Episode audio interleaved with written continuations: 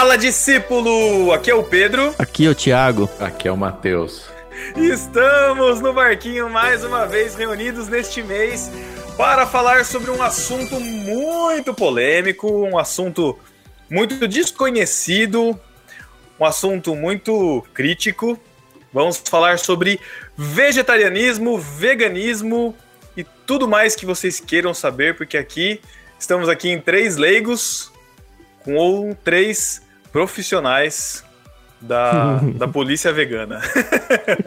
Estamos aqui hoje com a Sara Ibrahim, substituindo o nosso Thiago, que quem não percebeu, quem falou aí no começo não foi o Thiago Ibrahim. Fala, Sara, tudo bem? Tudo, exceto que eu estou substituindo, né, gente? Não estou.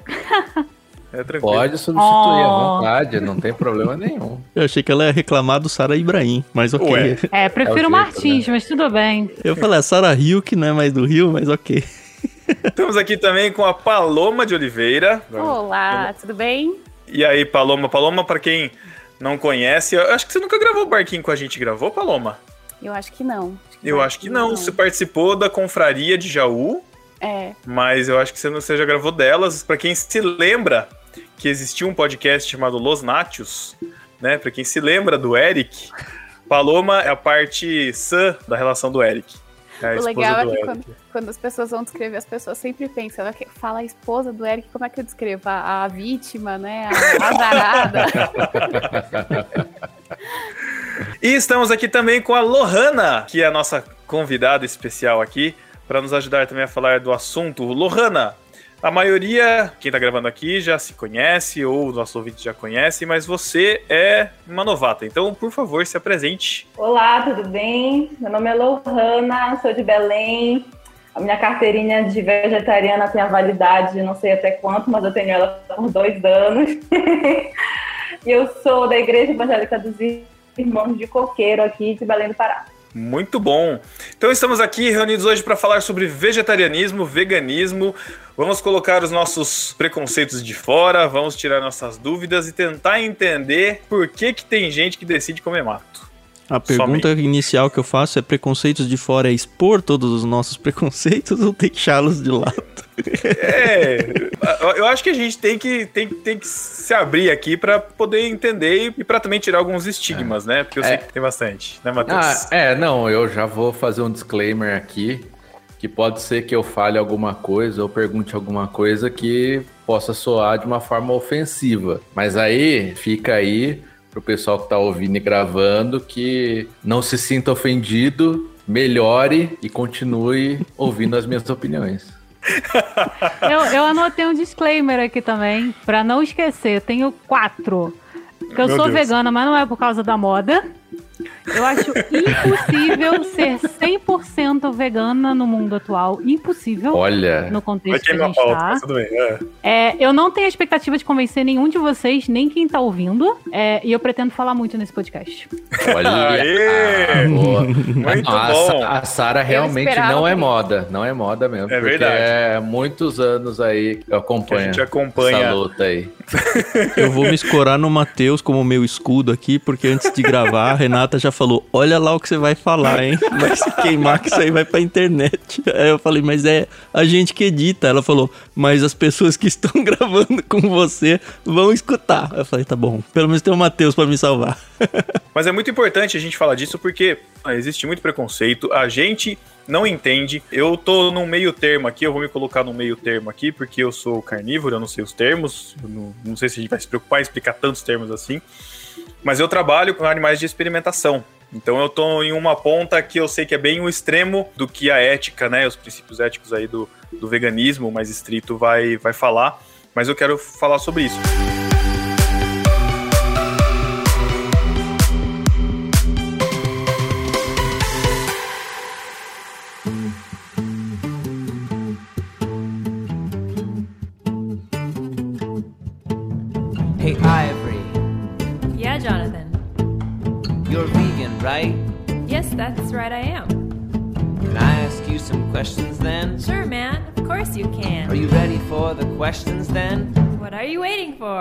Primeiro, eu acho que a gente pode, e aí vocês podem falar, é, ou acho que eu vou até vou, vou, vou aproveitar e vou pegando dos extremos aqui.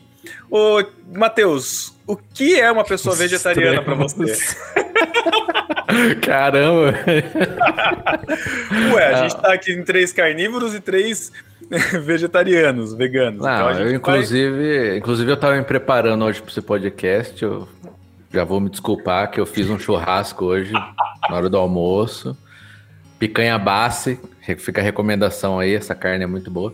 Mas, enfim. Não, é, é assim, eu, eu, como eu falei, por exemplo, a Sara, eu acompanho tal já há um tempo. E, e como eu falei no outro podcast, eu acho que esse é um tema que ele é muito mais presente hoje, até para o pessoal mais novo, né? Como eu fui zoado da outra vez que eu falei a galerinha mais nova, né? É, que eles estão pensando mais, querendo ou não, apesar de ter muita modinha, está se pensando mais nisso, coisa que não era uma preocupação há muitos anos atrás. E com isso vem de toda modinha, coisa que vira modinha, vem coisa boa e coisa ruim, né?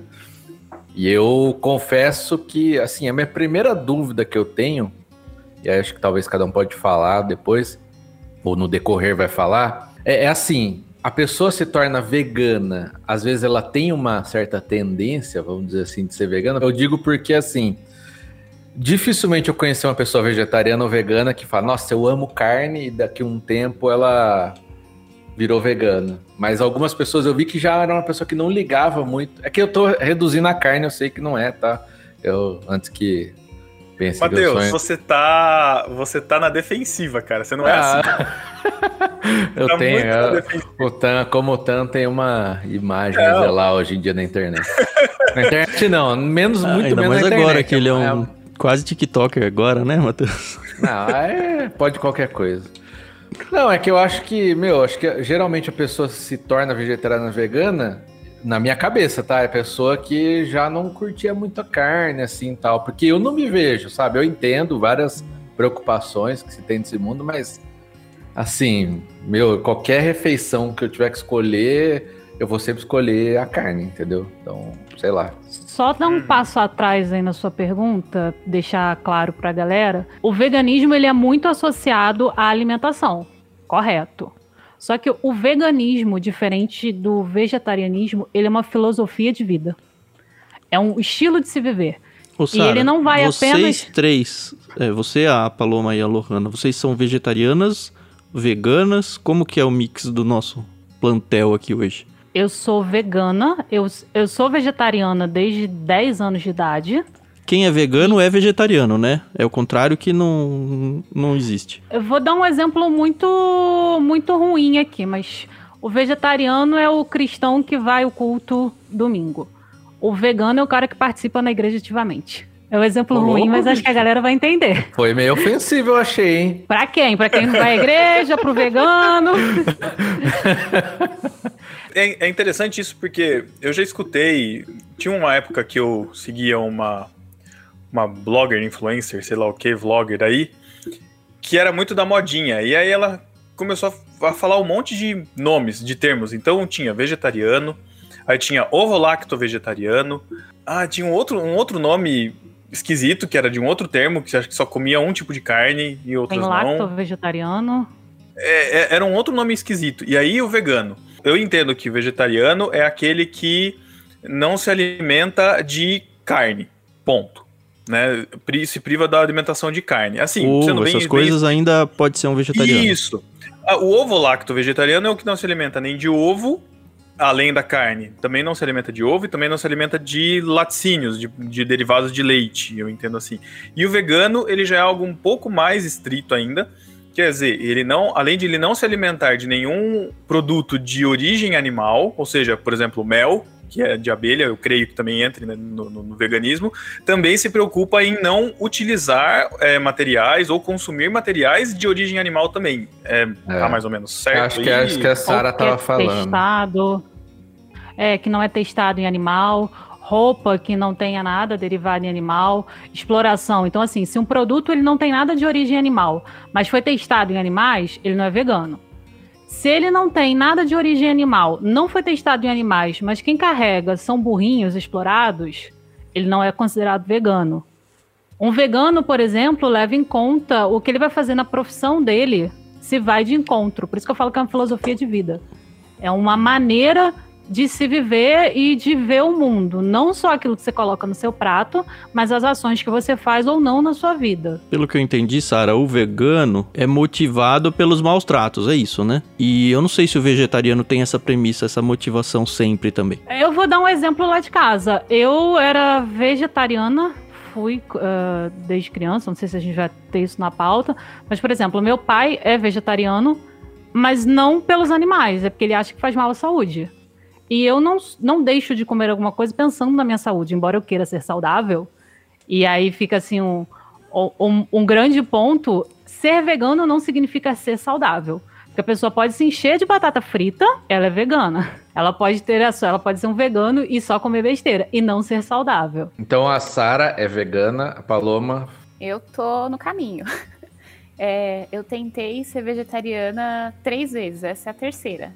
Na primeira foi só vegetariana, na segunda foi só vegetariana. Agora eu tô tirando os produtos de origem animal como um todo. Então eu ainda consumo ovo, é, leite às vezes, mas bastante raro, porque também tem outras questões de saúde. E eu não uso nada testado em animais, produtos de limpeza, roupa, itens de couro, nada. Então, para mim, o, que está faltando é, é ovo e leite, principalmente. O resto já foi. Eu sou vegetariana estrita e com relação a alguns produtos eu ainda estou tentando tirar. Então, por exemplo, os cosméticos, a parte de é, perfumaria, de shampoo, enfim, toda essa parte de que eu mais consumo ainda estou tentando tirar aos pouquinhos, né? Produtos de é, limpeza de pele, por exemplo, protetor solar. Então, agora que eu estou tentando retirar e tentar caminhar para o veganismo, mas está na parte estrita já, praticamente sem leites nem ovos. Entendi. É, deixa eu perguntar uma coisa. Vocês têm conhecimento científico de uma certa forma, mas assim, não em relação aos princípios, né, ao estilo de vida, como a Sara estava falando, mas assim, em relação à questão científica sobre o consumo da carne, existe alguma coisa confirmada de que causa mais inflamação? Porque eu já escutei, assim, de que carne vermelha dá mais inflamação, né? Ou você diminuir o consumo de, de carne vermelha é, é bom para o corpo, de certa forma. Eu sei que tem o movimento da segunda sem carne, né? Como é, como é que é isso, assim? Ah, uma coisa que, é, assim, eu deveria até comer menos carne, porque eu tenho ácido úrico elevado no sangue, né? Geralmente dá artrite, gota, umas coisas assim, umas doenças de velho, assim, né? Pô, carne é uma das coisas. Geralmente carne vermelha. A recomendação é não comer carne vermelha todo dia. Comer carne de frango, sei lá, outras coisas assim, mas reduzir uhum. proteína. Então já tem algumas coisas assim para quem tem condições, né? É proteína de todo jeito, Matheus? Só para saber, qualquer tipo de proteína? É, qualquer é... proteína, é que a, a, vermelha, eu não sei porquê, mas a vermelha tem mais não sei o que que vai gerar mais, né? Já tem outras coisas, tipo feijão, que também tem, é, tem um, alguns tipos de alimentos, mas carne é o principal, assim. E quando eu tava nas crises, que é quando dói, tem mais dor e tal, é geralmente quando eu, tipo, comia um churrasco, comia alguma coisa assim, exagerava, aí dava para sentir. Eu não sei se tem, se isso é, é, geral, mas eu tinha muito problema com rinite. Muito de todo dia ter que usar spray, espirrar sem parar. E depois que eu é, tirei leite e derivados, eu melhorei, assim, absurdamente. E é incrível. Dia que eu como um doce, por exemplo, alguma coisa que vai leite, eu passo a noite espirrando, a alergia ataca. E a alergista sugeriu cortar totalmente o leite. Eu tinha muitos problemas de pele, muita espinha mesmo. Eu tinha assim testado praticamente tudo que já tinha com relação à dermatologia e não passava. E aí quando eu fui mudando a alimentação, primeiro eu tirei a carne, já melhorou assim de uma forma maravilhosa. E é praticamente a mesma coisa. Quando eu volto a, a, a ou pensar em comer ou fazer alguma coisa de vez em quando ali com um pouquinho de leite, eu já sinto um incômodo muito grande na minha pele, no estômago. Então, eu acho que o corpo realmente se acostuma e, assim, tem muito benefício, pelo menos para mim, né, com essa parte da pele. Eu tenho uma pergunta para vocês, principalmente pela fala da Lohana agora, na verdade de vocês, né, que às vezes, ah, abri uma exceção, ah, comi, senti, o corpo reagiu mal e tal. Eu não sei o quanto pega psicologicamente, no caso de veganos, e acho que vegetariano talvez nem tanto, até pela analogia que a Sara fez aí, mas como que é assim o psicológico de vocês quando por um motivo ou por outro sei lá, fura-se a dieta, sabe? Ou, sei lá, você usa um produto e aí depois você descobre que tinha testes em animais. Na minha cabeça, talvez seja muito ingenuidade da minha cabeça mesmo. É meio que como, ah, eu pequei e tô me sentindo mal porque eu, me, porque eu pequei, sabe? Eu não sei como é isso do lado de vocês. Ou se fala, não, isso faz parte e ok, bola pra frente. Porque isso é uma coisa que muita gente, a polícia dos veganos, né? A gente do lado de fora fica, fica assim, ah, mas você não come carne? Ah, mas e presunto? Você não come presunto? Né? E, sei lá, salame, mortadela. Não, mas a gente faz. Porque assim, como é uma coisa muito nova, eu, eu, eu, digo nova, assim, a gente ainda tem um pouco de contato pelas redes sociais, internet, a gente consegue ter um, um pouco mais dessa visão. Mas eu, eu sei que é muito comum você chegar num, num, lugar e pedir um lanche e falar assim: ah, mas eu sou vegetariana. Ah, então tá bom, é, vou, vou te dar um de queijo, de queijo e presunto. E a pessoa não saber que, quer dizer, não conseguir na cabeça dela diferenciar que o presunto não é uma carne como um bife. Né? É, não é nem na maldade, que... né? É só a falta não, de informação não, mesmo, né? Sim, mas também tem essa questão.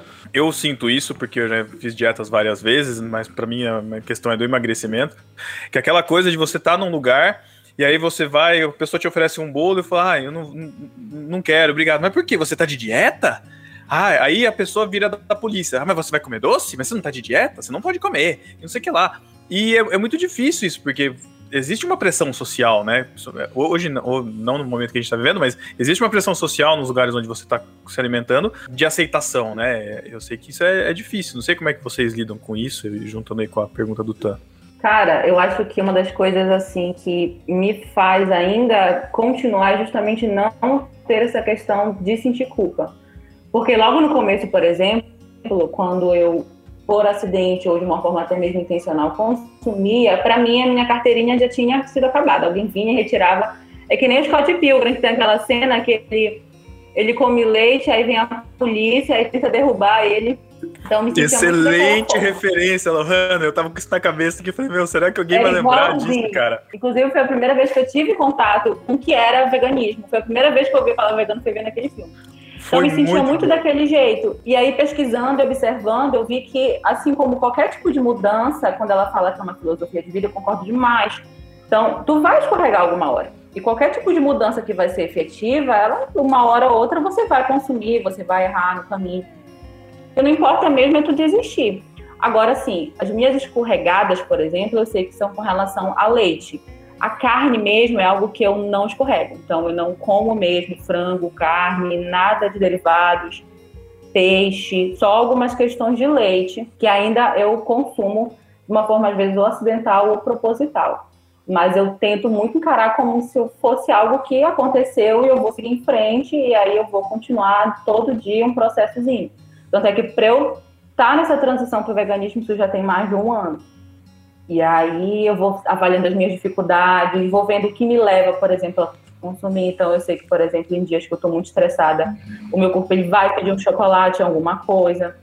Então eu observo quando eu preciso disso e tento da melhor forma possível substituir, ver alguma coisa, comer um outro doce. Tem chocolate vegano? Não. Tem. Tem, tem chocolate vegano. É mesmo? Eu abri mão quando eu virei vegana, né? Porque na época não tinha, e eu propus não usar nada e eu fiquei muito tempo sem comer chocolate por isso. Então, assim, ou é vegano ou não é. Mas agora já tem e tem uns muito bons. No começo é, eram mesmo? bem ruins. É. A minha cunhada, ela tem intolerância, ela tem resistência à insulina e tem uma leve intolerância à lactose, né? Então a gente tem muito contato e a gente compartilha muito receitas low carb, né? Então, assim, é um, é um outro submundo, né? É, só que tem muito da substituição do, do laticínio. Então, em vez de você usar um leite, leite de vaca ou a farinha de trigo, né? Você usa o leite de coco, que tem mais gordura, que sustenta mais, e você usa farinha de amêndoa. Então a gente vê muita receita que acaba sendo, além de ser low carb, acaba sendo também vegetariana, né? Eu vou falar vegetariana, não vegana, porque se tem esses, todos esses princípios de origem que a Sara falou, não, não vou saber dizer. Mas existe muita substituição. Não vai ficar exatamente igual, eu creio, né? Algumas coisas eu acho que sim que ficam. Eu acho interessante o, o que a Lohana falou, da, da, escorregada, mas eu vejo que essas escorregadas, assim como a gente dá umas escorregadas na dieta para quem tá fazendo dieta, é assim como o pecado que a gente comete quando a gente comete, sabe? A gente sabe que a gente vai continuar pecando o resto da vida, sabe? Mas será que, no caso, dos princípios que, que vocês seguem na, no, no no veganismo, é uma coisa assim, tipo, de ficar na bad mesmo? Precisa ficar assim ou é uma imposição do, do meio? Assim, eu acho que tem cristãos e cristãos e veganos e veganos. Eu, eu vou ler uma coisa aqui que talvez ajude e falar da minha experiência. Eu, desde que eu, do momento que eu propus a ser vegana, por exemplo, eu amo docinho de festa. E quando eu era criança, minha mãe nunca me deixava até o final da festa. E aí eu casei e os docinhos não eram veganos. Eu não comi o docinho no meu casamento. Então, uhum. assim, eu não uso nada, por exemplo, amaciante. Eu ainda não achei um amaciante no Brasil para colocar na roupa que seja vegano. O que, que eu faço? Eu uso vinagre à base de álcool. E compro um limpador para roupa que é caro. Eu compro na promoção na Black Friday e uso. Então, assim, eu não uso nada que não seja vegano. Aqui em casa tem coisas não veganas? Tem. Tem pão de queijo, por exemplo, na geladeira, porque o Thiago, meu marido, come. Mas eu não Caramba. uso nada assim. Posso dizer que eu sou 100% vegana? Não. E vou explicar por quê. Mesmo, mesmo eu tendo adaptado toda a minha vida. Minha pasta de dente é vegana, meu sabonete é vegano, o shampoo das minhas cachorrinhas é vegano. A ração dela só não é vegana porque o Thiago cuida junto comigo e ele e a veterinária não deixaram. Mas assim, todo o restante. e eu sou vegetariana desde criança. Então, assim, já ouvi todo tipo quando vocês falam de pressão e tal.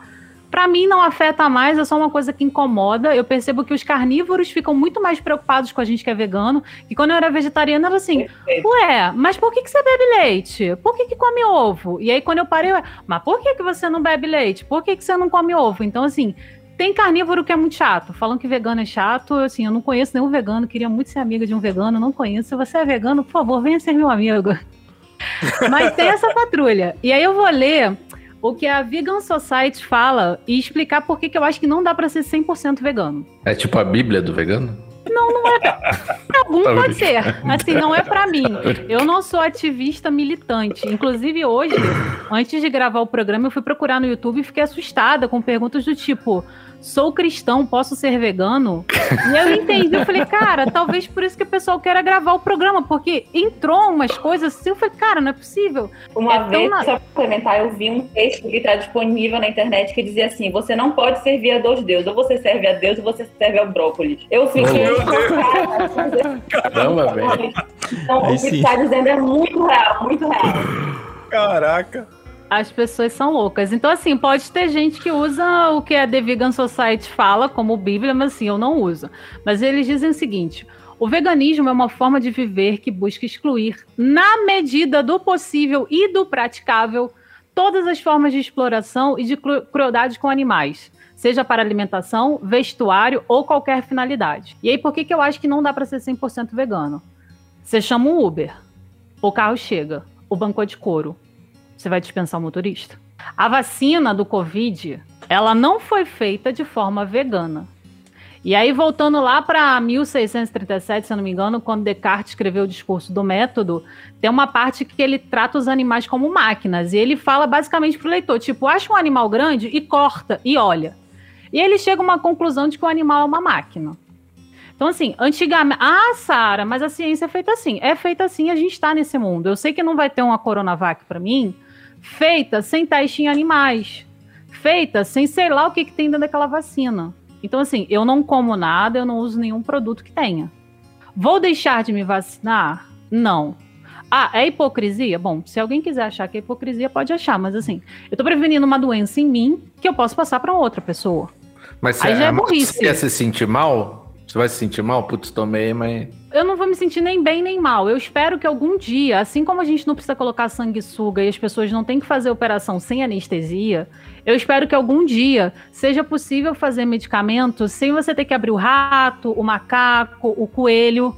Acho que vai ser muito difícil, porque a maioria das pessoas não se importa ou se se importa, não faz alguma coisa para mudar. E eu não vejo como sendo uma obrigação delas, assim, é uma filosofia que eu escolhi para viver. Eu não posso achar que as outras pessoas têm que pensar do mesmo jeito que eu.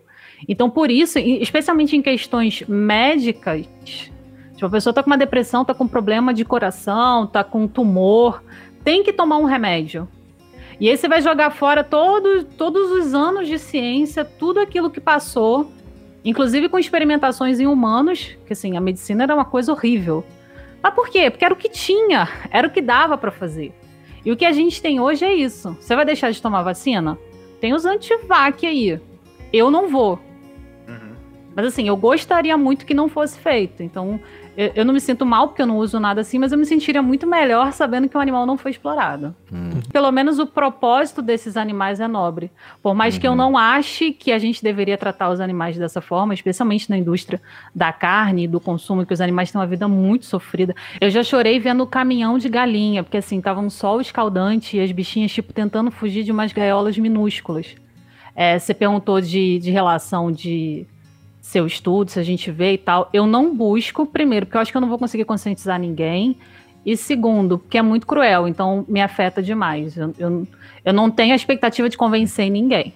É, então acho que o ponto principal, assim, do vegano, principalmente, é a questão do, desse, do, do trato dos animais, tal, que realmente, tipo, eu falei da carne e tal, mas eu sei que para carne, aquela carne que é, hoje é a melhor, tipo a mais macia, não sei o que, meu, o boi ele tem que viver confinado, ele não pode andar, porque se ele ficar andando, cria músculo, a carne fica dura. É realmente um negócio bem, bem bizarro.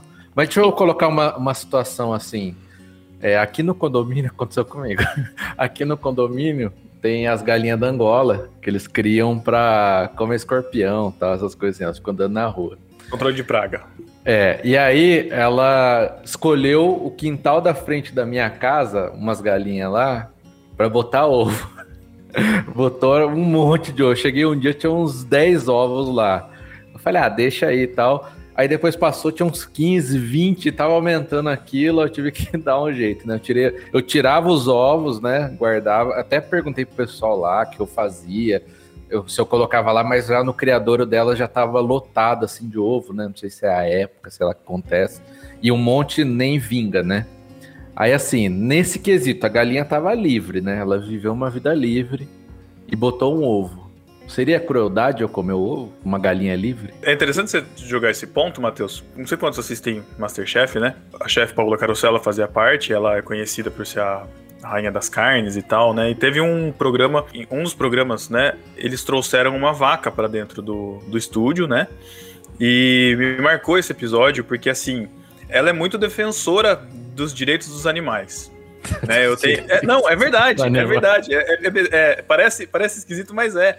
No, eu, eu, eu, vi ela, eu vi ela defendendo muito candidato lá que não deveria. Realmente ela defende mesmo. mas assim, ela falava que. Né, no, tem um livro de receita dela que ela fala que em cinco ovos de galinhas felizes, de galinhas livres, que nem você falou, né? Por quê? É, eu, eu achei interessante essa colocação dela, porque assim muitas vezes a gente, e aí eu vejo grandes metrópoles principalmente, a gente não sabe de onde que vem a comida. A gente não sabe de onde que vem a ervilha. A ervilha vem da lata, ela, como é que ela nasce? Como é que nasce o milho? Como é que nasce o, o brócolis, né? O pessoal nem, nem, nem, come brócolis, né? Batata. De onde que vem a carne? E aí a justificativa dela explicar foi isso. Falou assim, ó, a gente tem que saber de onde que tá vindo. A questão é, você precisa saber, você precisa ter consciência de onde está vindo, você precisa ter consciência de que aquilo é um animal, de que aquele animal ele está é, vivendo né, a, a, vida, a vida dele. Aí tem essa questão terrível da, da indústria de, de produzir em larga escala as coisas e você não diferenciar uh, os animais como indivíduos, assim, eles viram simplesmente uma coisa, eles viram um. um é um, um produto, tem um produto, rótulo, exatamente. E antigamente, tipo, você pensar que, sei lá, talvez as nossas avós iam comprar a galinha e via o cara pegando a galinha, matando a galinha, tinha uma relação de, tipo assim, você saber de onde veio aquilo. Hoje uhum, em dia, não, é uhum. uma bandejinha com um Sim. rótulo. É um produto. Se perguntar para uma criança, ela talvez nem consiga fazer ligação que, tipo, aquilo dali é um bicho. Tem até um exemplo. Quando eu era criança, eu ganhei aqueles pintinhos coloridos, típicos do final dos Nossa. anos 80, começo dos anos 90. e um sobreviveu. O Rosa. O nome dele era Valente. E eu criei ele como um bichinho de estimação. E aí a situação financeira apertou. Minha mãe me mandou para casa da minha avó e preparou o Valente para eu comer. E eu comi o meu bichinho de estimação. Meu Deus. E eu não sabia que eu tava comendo, porque uma criança que vive na cidade não associa. Eu não sabia que o valente era um frango, que o frango era o valente. E, a, e aí a Uhum. minha mãe me falou que ele tinha fugido. E eu acreditei. E aí, anos depois, adulta, ela me contou que ela tinha preparado o valente. Eu falei, obrigada, vou virar o Hannibal agora. Mas é, eu acho, eu acho até que, eu não sei, aí, o- aí o Tan pode me ajudar aí nessa, nessa questão, mas eu acho que tem até a ver com a questão dos sacrifícios que o, o povo no Antigo Testamento fazia. Era o cordeiro, era o, era o cordeiro, o melhor cordeiro que tinha que Uhum. ser feito para o sacrifício. E aí, quando Jesus está lá no templo, ele fica revoltado com os comerciantes, é porque eles estão vendendo animais quaisquer para serem feitos sacrifícios, ou seja, você perde o peso dos, dos, dos sacrifícios. Você está usando qualquer animal, você perde a, a simbologia, você perde aquilo que. A, a questão da consequência, do peso do pecado. Né? O meu pecado ele é tão grave que eu vou pegar a melhor parte do meu rebanho para poder oferecer para Deus, para eu poder voltar a ter uma relação com Ele. Mas eu lido com animais todos os dias. É, eu crio animais. Eu também, eu também. Ah, não. Só livro, só. Outros tipos. Criar ainda não. E a gente estuda na, no bioterismo, a gente estuda a história da experimentação animal, a, a, a questão das leis, inclusive a lei Arouca, que é a lei de, de proteção aos animais, que é de 2008, é uma coisa muitíssimo recente. Na faculdade, eh, eu tive disciplinas de animais de laboratório. Toda aula a gente eutanasiava um animal para poder estudar o animal. Hoje isso é impensável. A gente usava éter para matar os animais. Hoje isso é terrível, assim, não só para o humano, porque também é muito tóxico, mas também para o animal. E eu hoje vivo numa situação em que eu tenho que criar animais para fornecer para experimentação. Né? Eu já fiz parte de comissão de ética, que, para quem não sabe, tem toda uma regulamentação. Você tem que ter uma comissão de ética para fazer um projeto de pesquisa. Nessa comissão tem que ter um biólogo, tem que ter um veterinário, tem que ter um, um membro da Sociedade Protetora dos Animais. É passado nessa comissão quantidade de animais. Então, ah, eu vou usar. Preciso de 50 camundongos. Fala, ó, 50 para o que você vai fazer. Se você não pode utilizar 10, né? E aí entra na questão dos 3 R's, né? Que não sei quantos conhecem, mas no, na, na educação ambiental também é usado muito. Então, assim, a, a ideia é: eu preciso usar, se eu vou precisar fazer um experimento com 10 animais, e eu preciso usar ah, o fígado de um, o coração e o pulmão, eu preciso de, de 50 e eu preciso tirar um órgão de cada um, eu posso usar os órgãos do mesmo animal e assim eu consumo, uso menos animais para isso. Então, dentro da experimentação a- a- é, animal séria, uma preocupação de você querer fazer assim. Na verdade, os três R's começam do princípio de eu preciso usar animal para chegar no resultado. Se eu não preciso, eu vou usar outro método, que não utilize animais. Se eu preciso, qual é o mínimo necessário possível para eu poder utilizar? Infelizmente, nem todos usam desse, desse, desse método, mas eu me posicionaria nesse meio termo, assim, de saber o que eu consumo. E na questão da experimentação, eu sei hoje que existem muitos e muitos métodos alternativos e que você pode usar, inclusive em aula, nem é mais usado animais de laboratório ah, nos lugares corretos, que seguem os protocolos corretos. Você não utiliza mais animal. Você tem uma animação, você tem um vídeo, às vezes é utilizado um animal para um vídeo, esse, esse animal ele vai servir para 10 anos, 15 anos de, de currículo, ou seja, a, a vida dele ela foi útil, ela, ela, foi, foi um animal que foi destinado para isso, mas a vida dele serviu para esses para esses 15 anos de aula, de experimento. Importante que, mesmo a gente que é carnívoro, a gente saber da onde que vem, a gente saber o que acontece, né? É, e aí a gente sabe que, apesar de, ah, uma carne, uma picanha, tudo bem e tal, a gente lida bem com isso, mas eu não consigo lidar bem, por exemplo, eu tenho vontade de experimentar, nunca experimentei, porque eu sei que é caro, mas eu fico com um conflito interno com foie gras, por exemplo, que é o fígado de ganso, né? E que não sei quem sabe é um fígado numa esteatose hepática gigantesca, eles enfiam comida no ganso até não caber mais para ele ficar bem gorduroso e criar um fígado bem gorduroso que vai ficar bem gostoso para comer. É complicado. É, Mas- nós, que, nós que somos carnívoros, homens, héteros, tenho que pedir desculpa. É. É.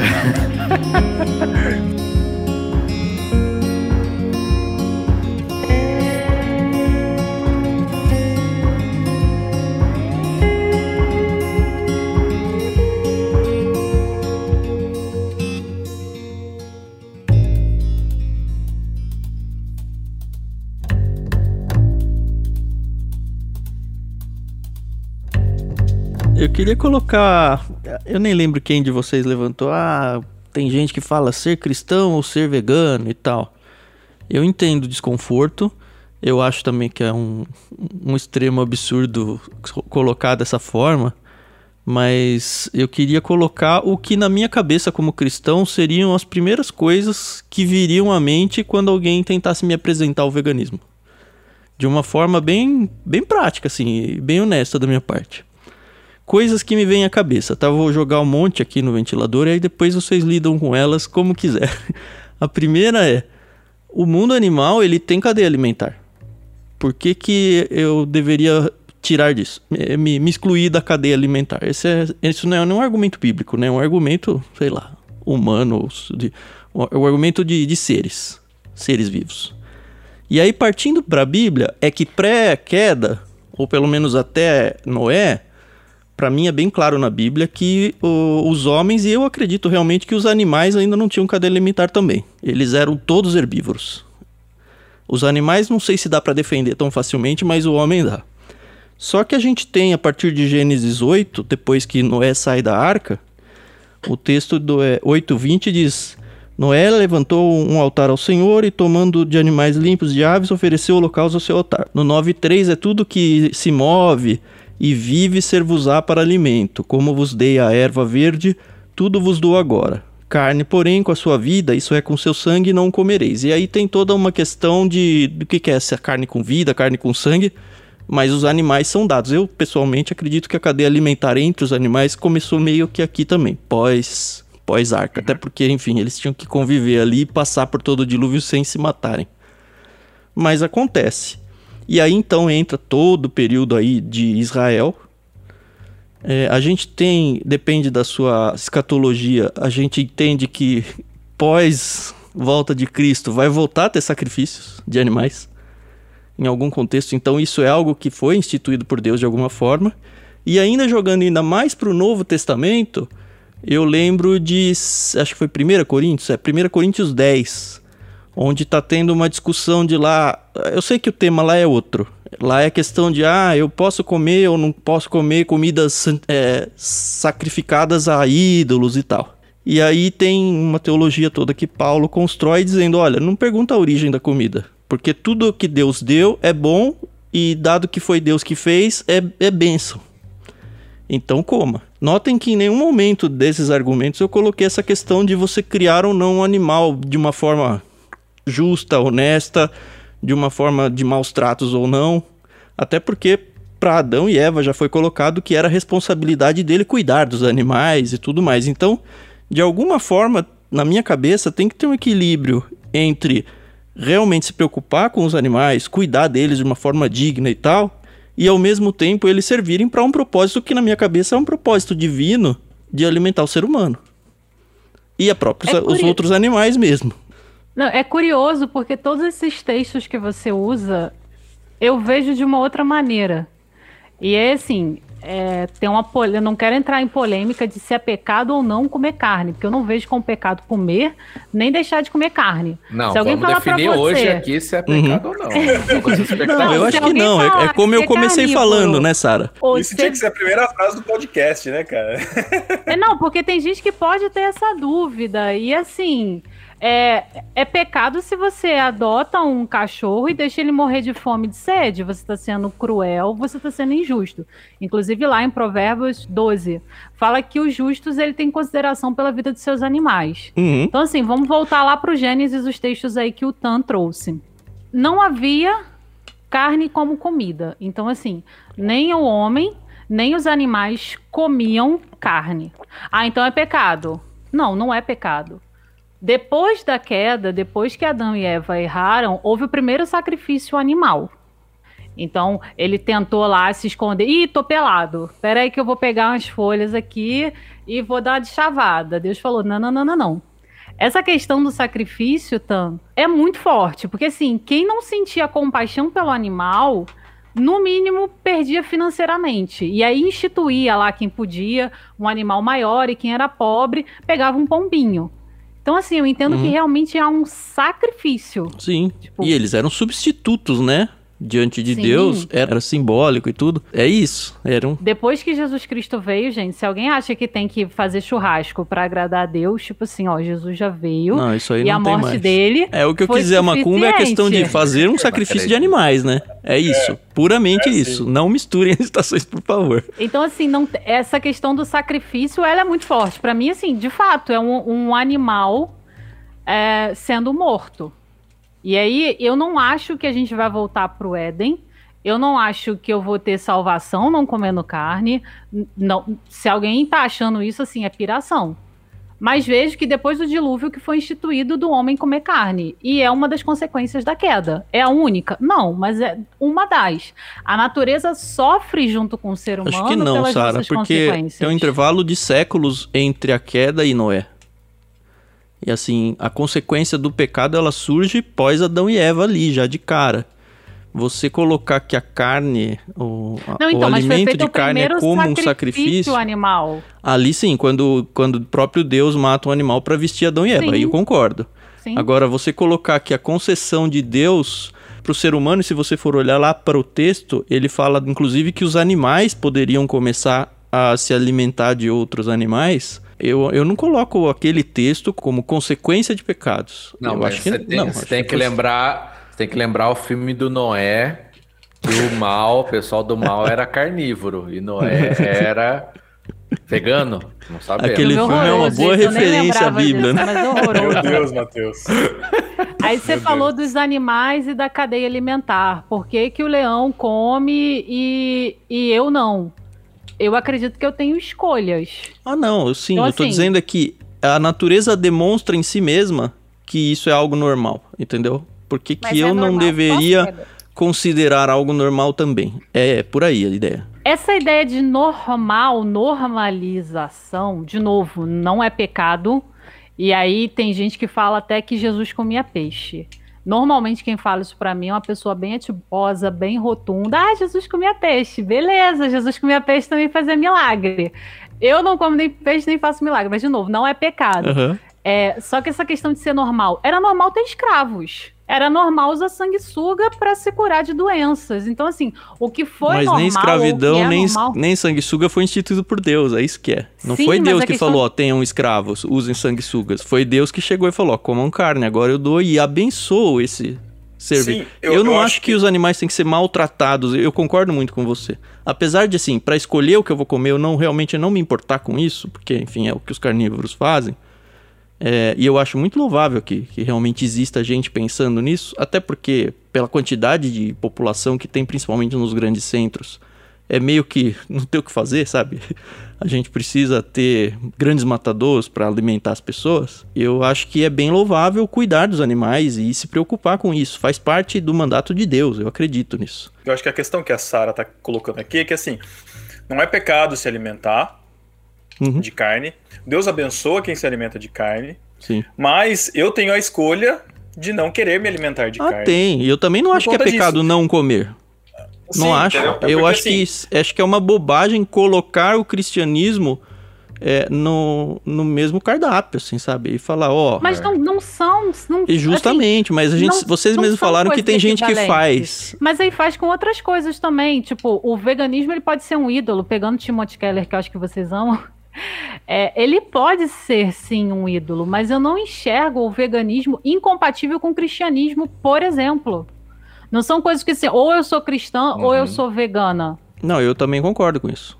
Eu só tô dizendo que o meu medo é a- o evangelismo do lado do vegano. Eu não sei se existe isso. Eu acho que é uma discussão, inclusive, que ela é só feita entre cristãos que comem carne e que colocam isso como pauta. Porque até mesmo entre vegetarianos ou vegetarianos cristãos ou veganos, é algo que não é muito bem associado. Eu acho que o que ela quer dizer também é que vai muito por uma questão de necessidade.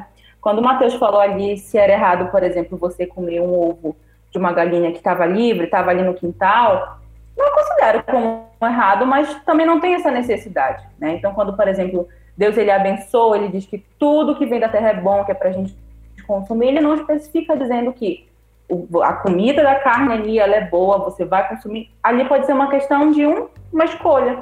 A gente, por exemplo, é um ser onívoro, como ela colocou. por onívoro, tu tem a Uhum. opção, você come carne ou você come esse alimento. Então, por opção, por uma escolha, se não sentir essa necessidade, você acaba não escolhendo. Mas eu acho que essa discussão mesmo de, de tentar envolver algumas questões do cristianismo dentro do veganismo, dentro do vegetarianismo, é algo que, pelo menos, eu não ouço entre vegetarianos ou veganos esse tipo de discurso. É sempre algo que Uhum. se vê como talvez uma dúvida, alguma coisa de alguém que esteja vendo de fora, entendeu? Paloma, você, quer- você queria falar já antes? Não, que quando o, eu fiz isso com a Sara também. Os textos que o, que o Tan citou, eu também enxergo de um outro jeito. É, quando eu vejo essa, essa passagem, eu comparo ela com Gênesis 1, que é como se Deus estivesse é, repetindo tudo que ele disse lá em Gênesis 1, 29, lá em Gênesis 9, do 2 ao 4. Só que agora é diferente, porque antes era um mundo sem queda, né? O mundo pré-queda. Agora, no mundo com queda, ele cria um novo jeito, mas não era o jeito ideal. Esse é o jeito que existe depois do pecado, depois da queda. Então eu, eu encaro também do mesmo jeito. Não acho que seja pecado, acho que se alguém falar que é pecado, tá, tá inventando coisa. Mas no mundo ideal, no mundo sem queda, no mundo sem pecado, não se comia. Então, eu não acho que quem come peca, mas eu também não acho que, que se você deixar de comer, você tá pecando. Acho que tá tudo bem, é, é um- uma escolha, né? É, a única coisa que ainda sobra de ponta solta pra mim é questão de pós-volta de Cristo, alguns textos bíblicos dizerem que vai ter ainda sacrifícios pra Deus. Pós-volta de Cristo e tudo, em tese o mundo tá se organizando pra se tornar sem pecado já, sabe? Eu entendo e eu penso um pouco de- da, da forma que as meninas falam, inclusive da questão do, da, da carne, do sacrifício, né, do pós-queda. Dessa questão pós-vinda, eu não sei. Mas, é, de, de qualquer forma, mesmo vindo, né, e mesmo sendo restaurado e tendo sacrifício ainda, de qualquer forma, continua sendo um sacrifício, continua sendo algo pesaroso, Com né? certeza. Eu não sei a necessidade, eu não, eu não conheço esses textos, Uhum. tô totalmente alheio a esse assunto. Mas eu acho que de qualquer forma é legal você ter puxado isso, porque muita gente, e eu acho que de forma geral, a gente está vivendo um momento muito polarizado, né? Então a gente está trazendo um assunto que, que é, é, um, é um assunto que, como a Lohana estava falando, né? Muito do meio cristão é falado que é como se você fosse um, um ser extraterre- extraterrestre, você ser vegetariano. Mas por que você não come carne? Mas a Bíblia deixa, mas a Bíblia fala que você pode comer, por que você não quer comer? Da mesma forma, toda polarização dentro da igreja acaba sendo muito esquisita. Quando você anda num caminho um pouquinho diferente do que é o senso comum, assim, né? A gente acaba tendo esses, esses atritos. E eu acho que é muito válido essa discussão. Gula é pecado e que muitas vezes as pessoas não se importam com a gula.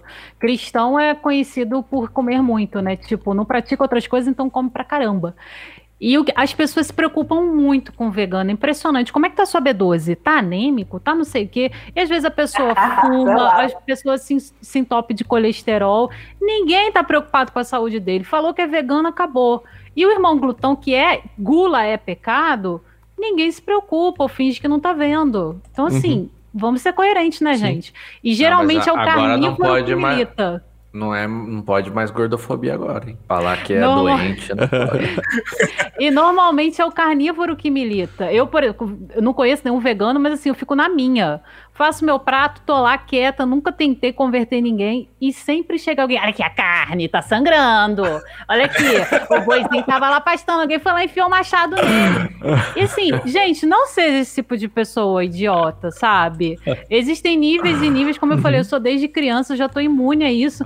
Tem pessoas mais sensíveis que realmente pensam. Eu não vejo documentário, nada de bicho que me afeta demais. Uhum. Já aprendi a conviver com isso. Mas tem gente que, sim, tem uma sensibilidade muito grande.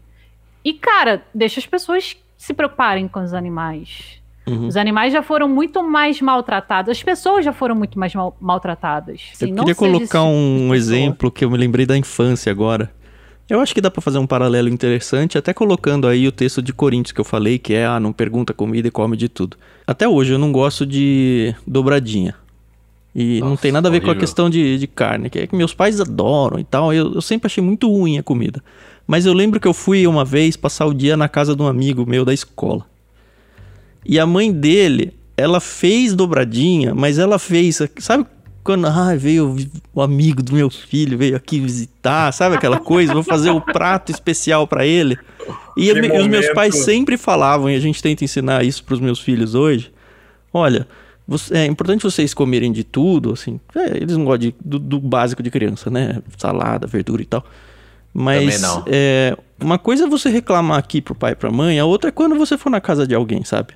E aí eu lembro que aquele dia é, me pesou tanto o, o, a coisa de falar eu não gosto por tudo que ela fez ali, que eu comi. Eu comi, fingi que eu. Bom. Ah, não, eu não achei bom. Mas assim, eu comi, não vomitei, sabe? Eu não, não falei, nossa, não gosto. Depois eu conversei em casa, falei com a minha mãe, ela falou, não, ela, é, a minha mãe, assim, ficou feliz comigo, porque, ó, que bom que você conseguiu vencer isso, sabe? E eu imagino, me colocando no lugar de vocês, que vocês passam por situações assim, e a gente sabe, hoje em dia, é, uma coisa é vocês virem aqui na minha casa, em épocas pós-pandemia, né? E, e, a gente lidar com isso. Outra é você, com a sua família, sei lá, visitar a senhorinha da igreja, sabe? Que eu, eu comecei a tomar café agora, e as pessoas vinham, ai, toma café. Puxa, como é que eu vou falar que ela fez só pra mim, sabe? Como é que eu não vou tomar café? E aí eu tomava mesmo gostando. E, e, eu acredito que vocês têm situações, e aí joga assim para 1 Coríntios, que eu acho que tem momentos em que você pode falar: ó, eu não, não, não vou por aqui, eu não gosto e, e não vai ofender ninguém. Agora, tem situações, e eu acho que vocês têm muito mais história do que eu estou imaginando aqui, onde talvez vocês, para não ofender outras pessoas, tenham que sujeitar, romper o cardápio de vocês. Eu não sei como é isso na cabeça de vocês e, e nem sei se vocês chegariam ao ponto de comparar o texto que eu tô tentando levar para a Bíblia? Ah, eu acho que assim, no, no dia a dia, eu nunca tive uma situação de alguém que eu tivesse vergonha de dizer que eu não como. Porque normalmente a pessoa serve outras coisas, né? Tem salada, tem arroz, tem feijão, tem uma massa. E eu já tive muito problema com iFood. Tipo, eu morrendo de fome, peço a, a comida, e aí, esperando meu almoço, três horas da tarde, vem errado. Aí você chora, né? Tô com fome. Aí o meu marido come. Meu marido come, normalmente a comida sai de graça, porque depois eles mandam certo. Então.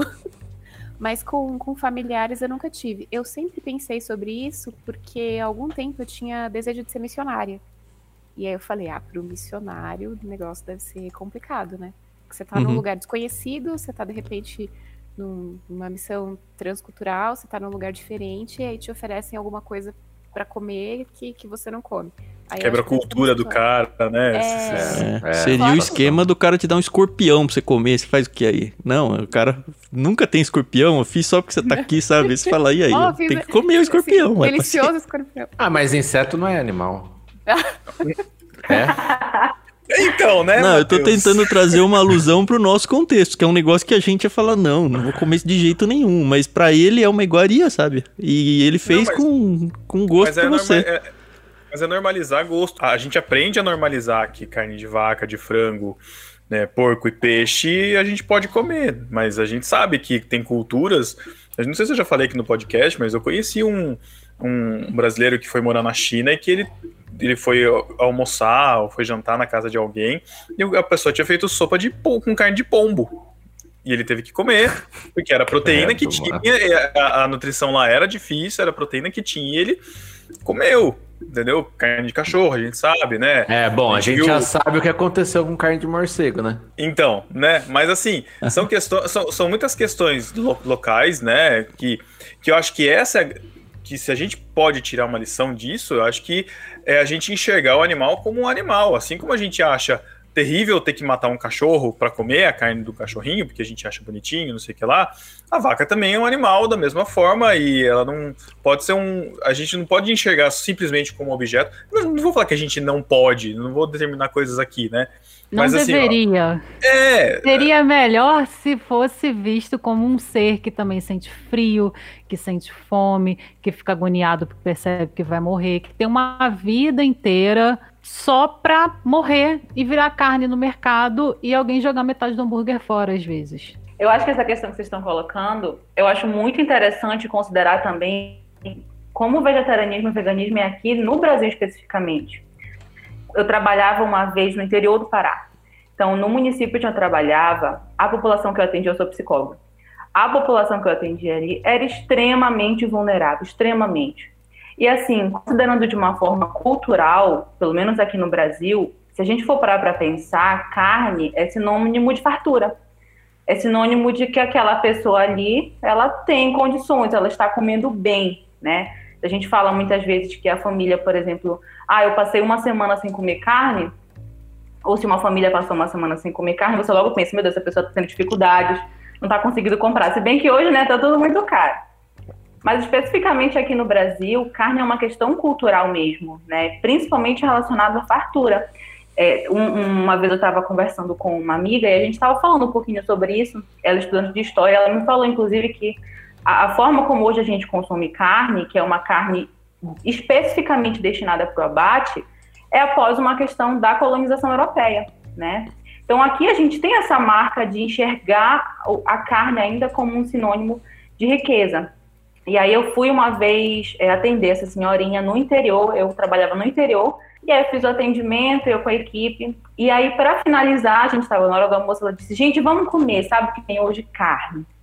E aí ela estava me explicando, né, que carne, ela, tinham passado, eu acho que era duas semanas sem comer carne, porque não tinha dinheiro, etc. Eles gostaram tanto do atendimento da equipe multidisciplinar que eles ofereceram.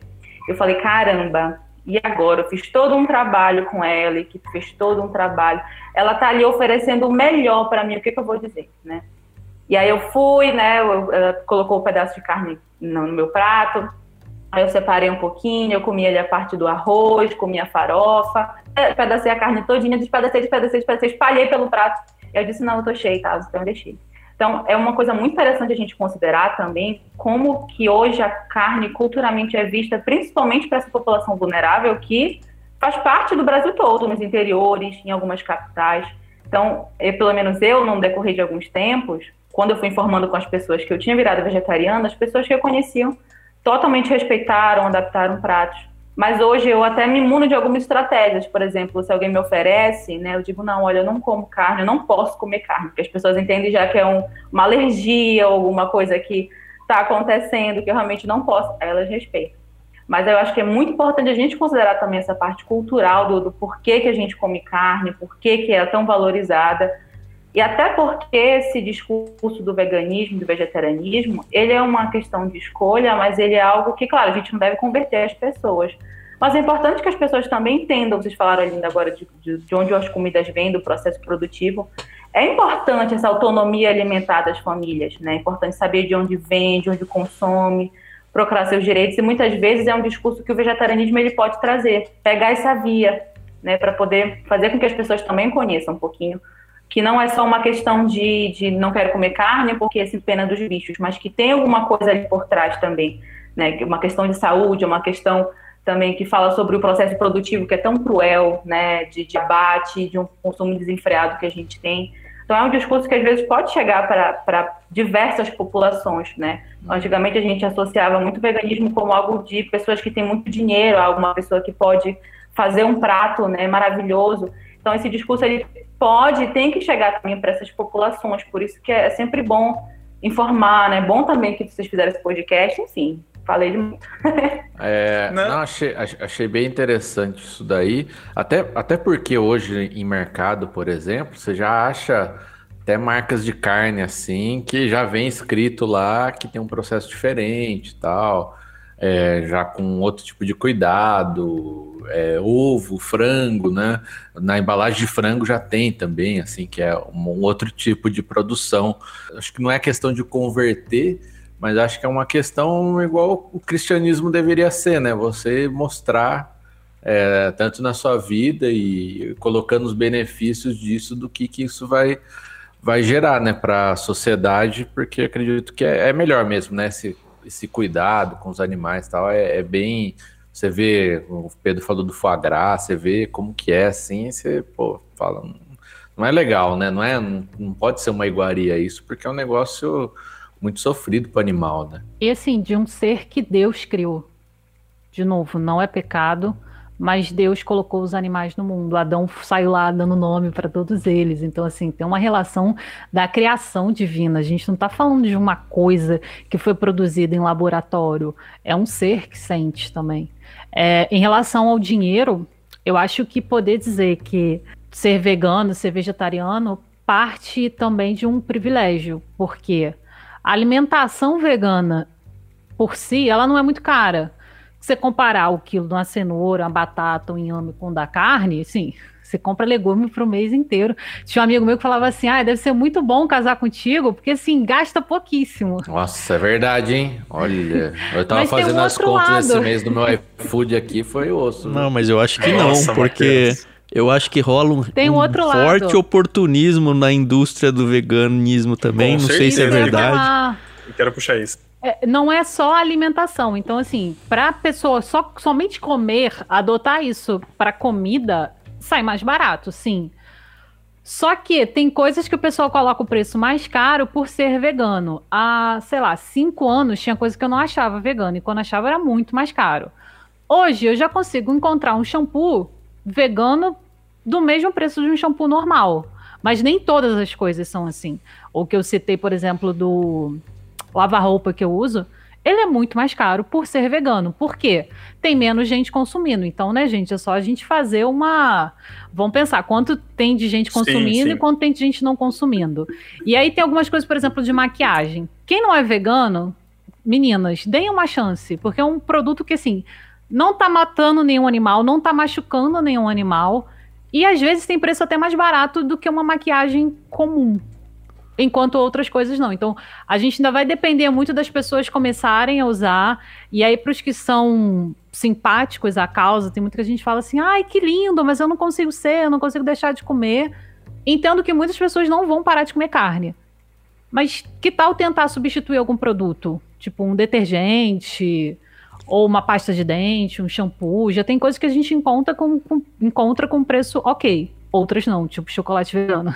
Não é baratinho. Eu, eu, acho que tem muita coisa também que é da, do rótulo, né? Assim como tem a grande maioria aqui, não sei, não sei, Lohana, mas a grande maioria aqui já passou por um casamento e sabe o que o rótulo casamento aumenta um zero no final do preço das coisas, né? Porque para casamento tudo fica mais caro. Me lembro de uma ilustração, eu, não, eu nunca fiz bolo de cenoura, mas eu acho que o bolo de cenoura não vai leite. Me confirme, eu acho é que não, né? óleo né? no lugar. Não vai, é Isso. Óleo. E aí você, aí tinha uma ilustração que era bolo de cenoura, tipo pedaço, 5 reais. Bolo de cenoura é, vegetariano, 10 reais. Porque não ia. Não, sem lactose, né? Sem lactose, 10 reais. E é o mesmo o bolo. vegano é 20. É, vegano é 20.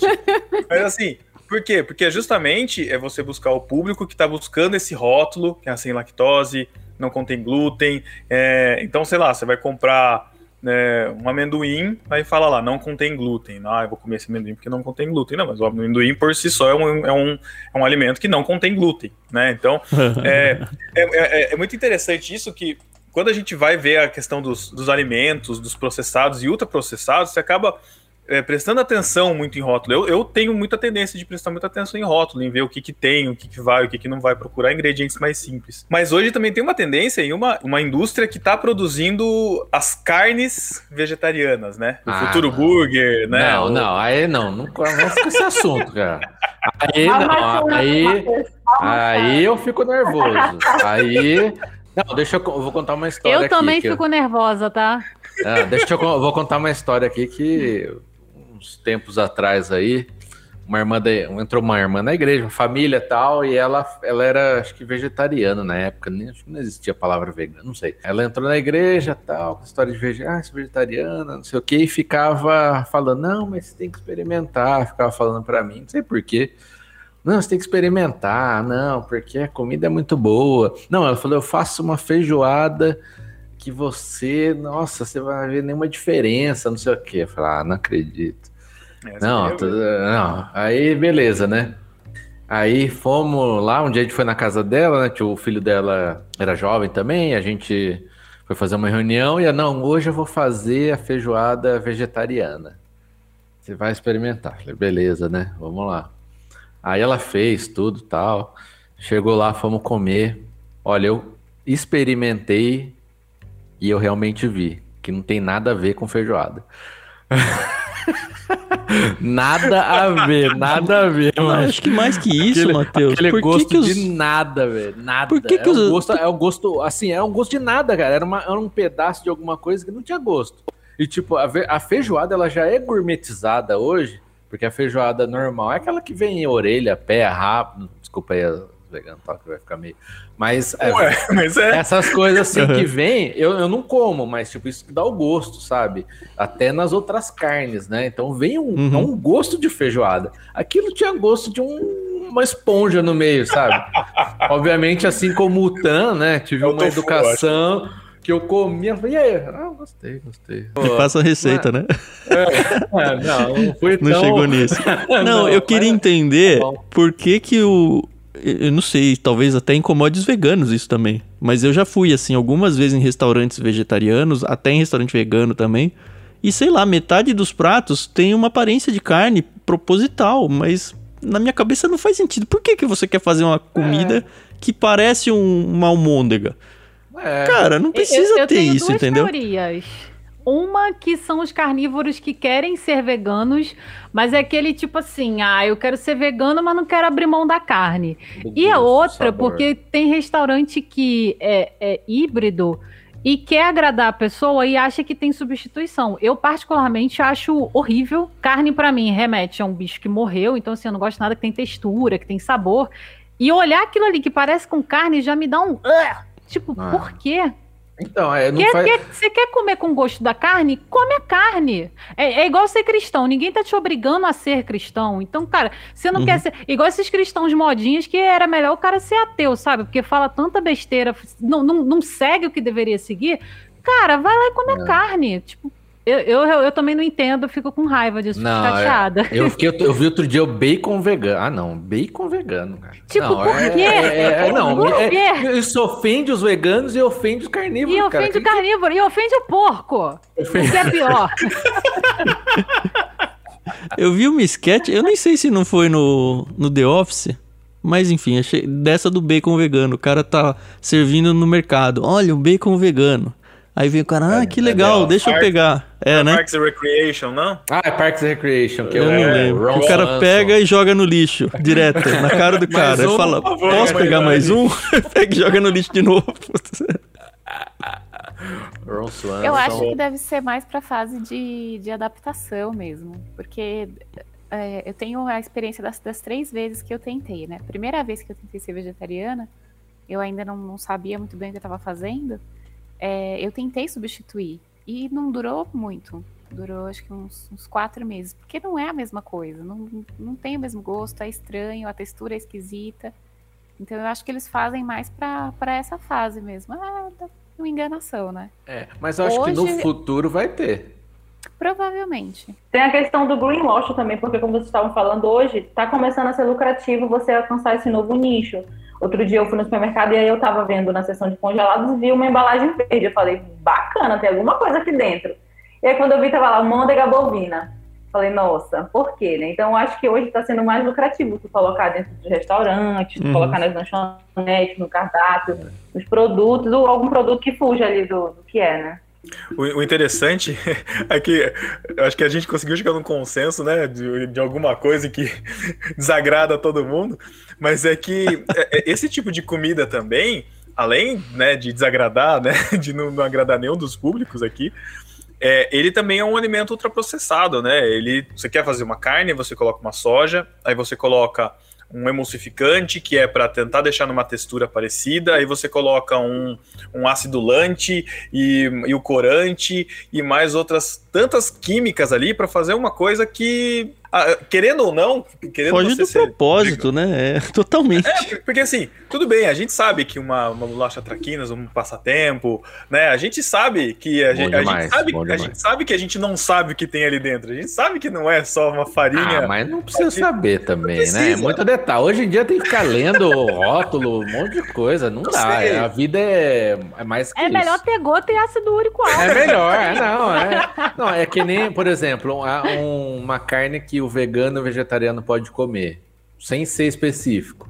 Salsicha. Salsicha pode comer à vontade, que só tem papelão ali, tem outras coisas. Celulose, né? É, é, não, pode comer. Agora, assim, tava até uma vez. Metade da salsicha, é, da salsicha é sal, sabia? Nossa, essa Nossa. piada substituiu ela bem, tá substituindo bem, agora. Aposto que ele que falou do lado Termina, aí. não, termina a piada agora. Agora termina, né? Agora termina, Sara. Metade é sal, a outra metade é cicha. É por isso que eu chamei você de Sara Ibrahim. Droga. Ah, mas é. Você viu que você tá virando, né, Eu Sara? lembro, eu lembro de uma coisa acho que você tweetou, falou há muito tempo atrás, toda vez que eu vou comer cachorro quente de uma matéria, não sei se foi você que postou, É isso que eu ia falar. que, que fala que a cada salsicha que você consome é 15 minutos a menos de vida que você tem. É, Aí eu lembro daquele filme que tinha um reloginho assim, que eles Ah, tinham. E eu penso, eu comi duas hoje, menos meia hora. Essa é a minha sensação com a carne do futuro. Porque, assim, cara, aquilo não pode ser. A base planta. Meu irmão, por que, que não bota aquela planta ali? Ou então prensa ervilha. É. Tem uns negócios que fazem assim que não leva tanta química, sabe? Processamento, né? É que você vai trocar carne animal, ou alimento animal, por um alimento ultraprocessado de laboratório, né, também. Mas esse negócio da salsicha aí é uma reportagem que eu vi faz tempo. E eu fiz as contas, assim, quantas salsichas eu ia comer, tipo, deu, no fim da vida, deu um ano, assim, a menos. Ah, tá bom, cara, um ano. Vai fazer muita diferença no final, né? Pensando no céu, tá tudo bem. Ah, tá bom.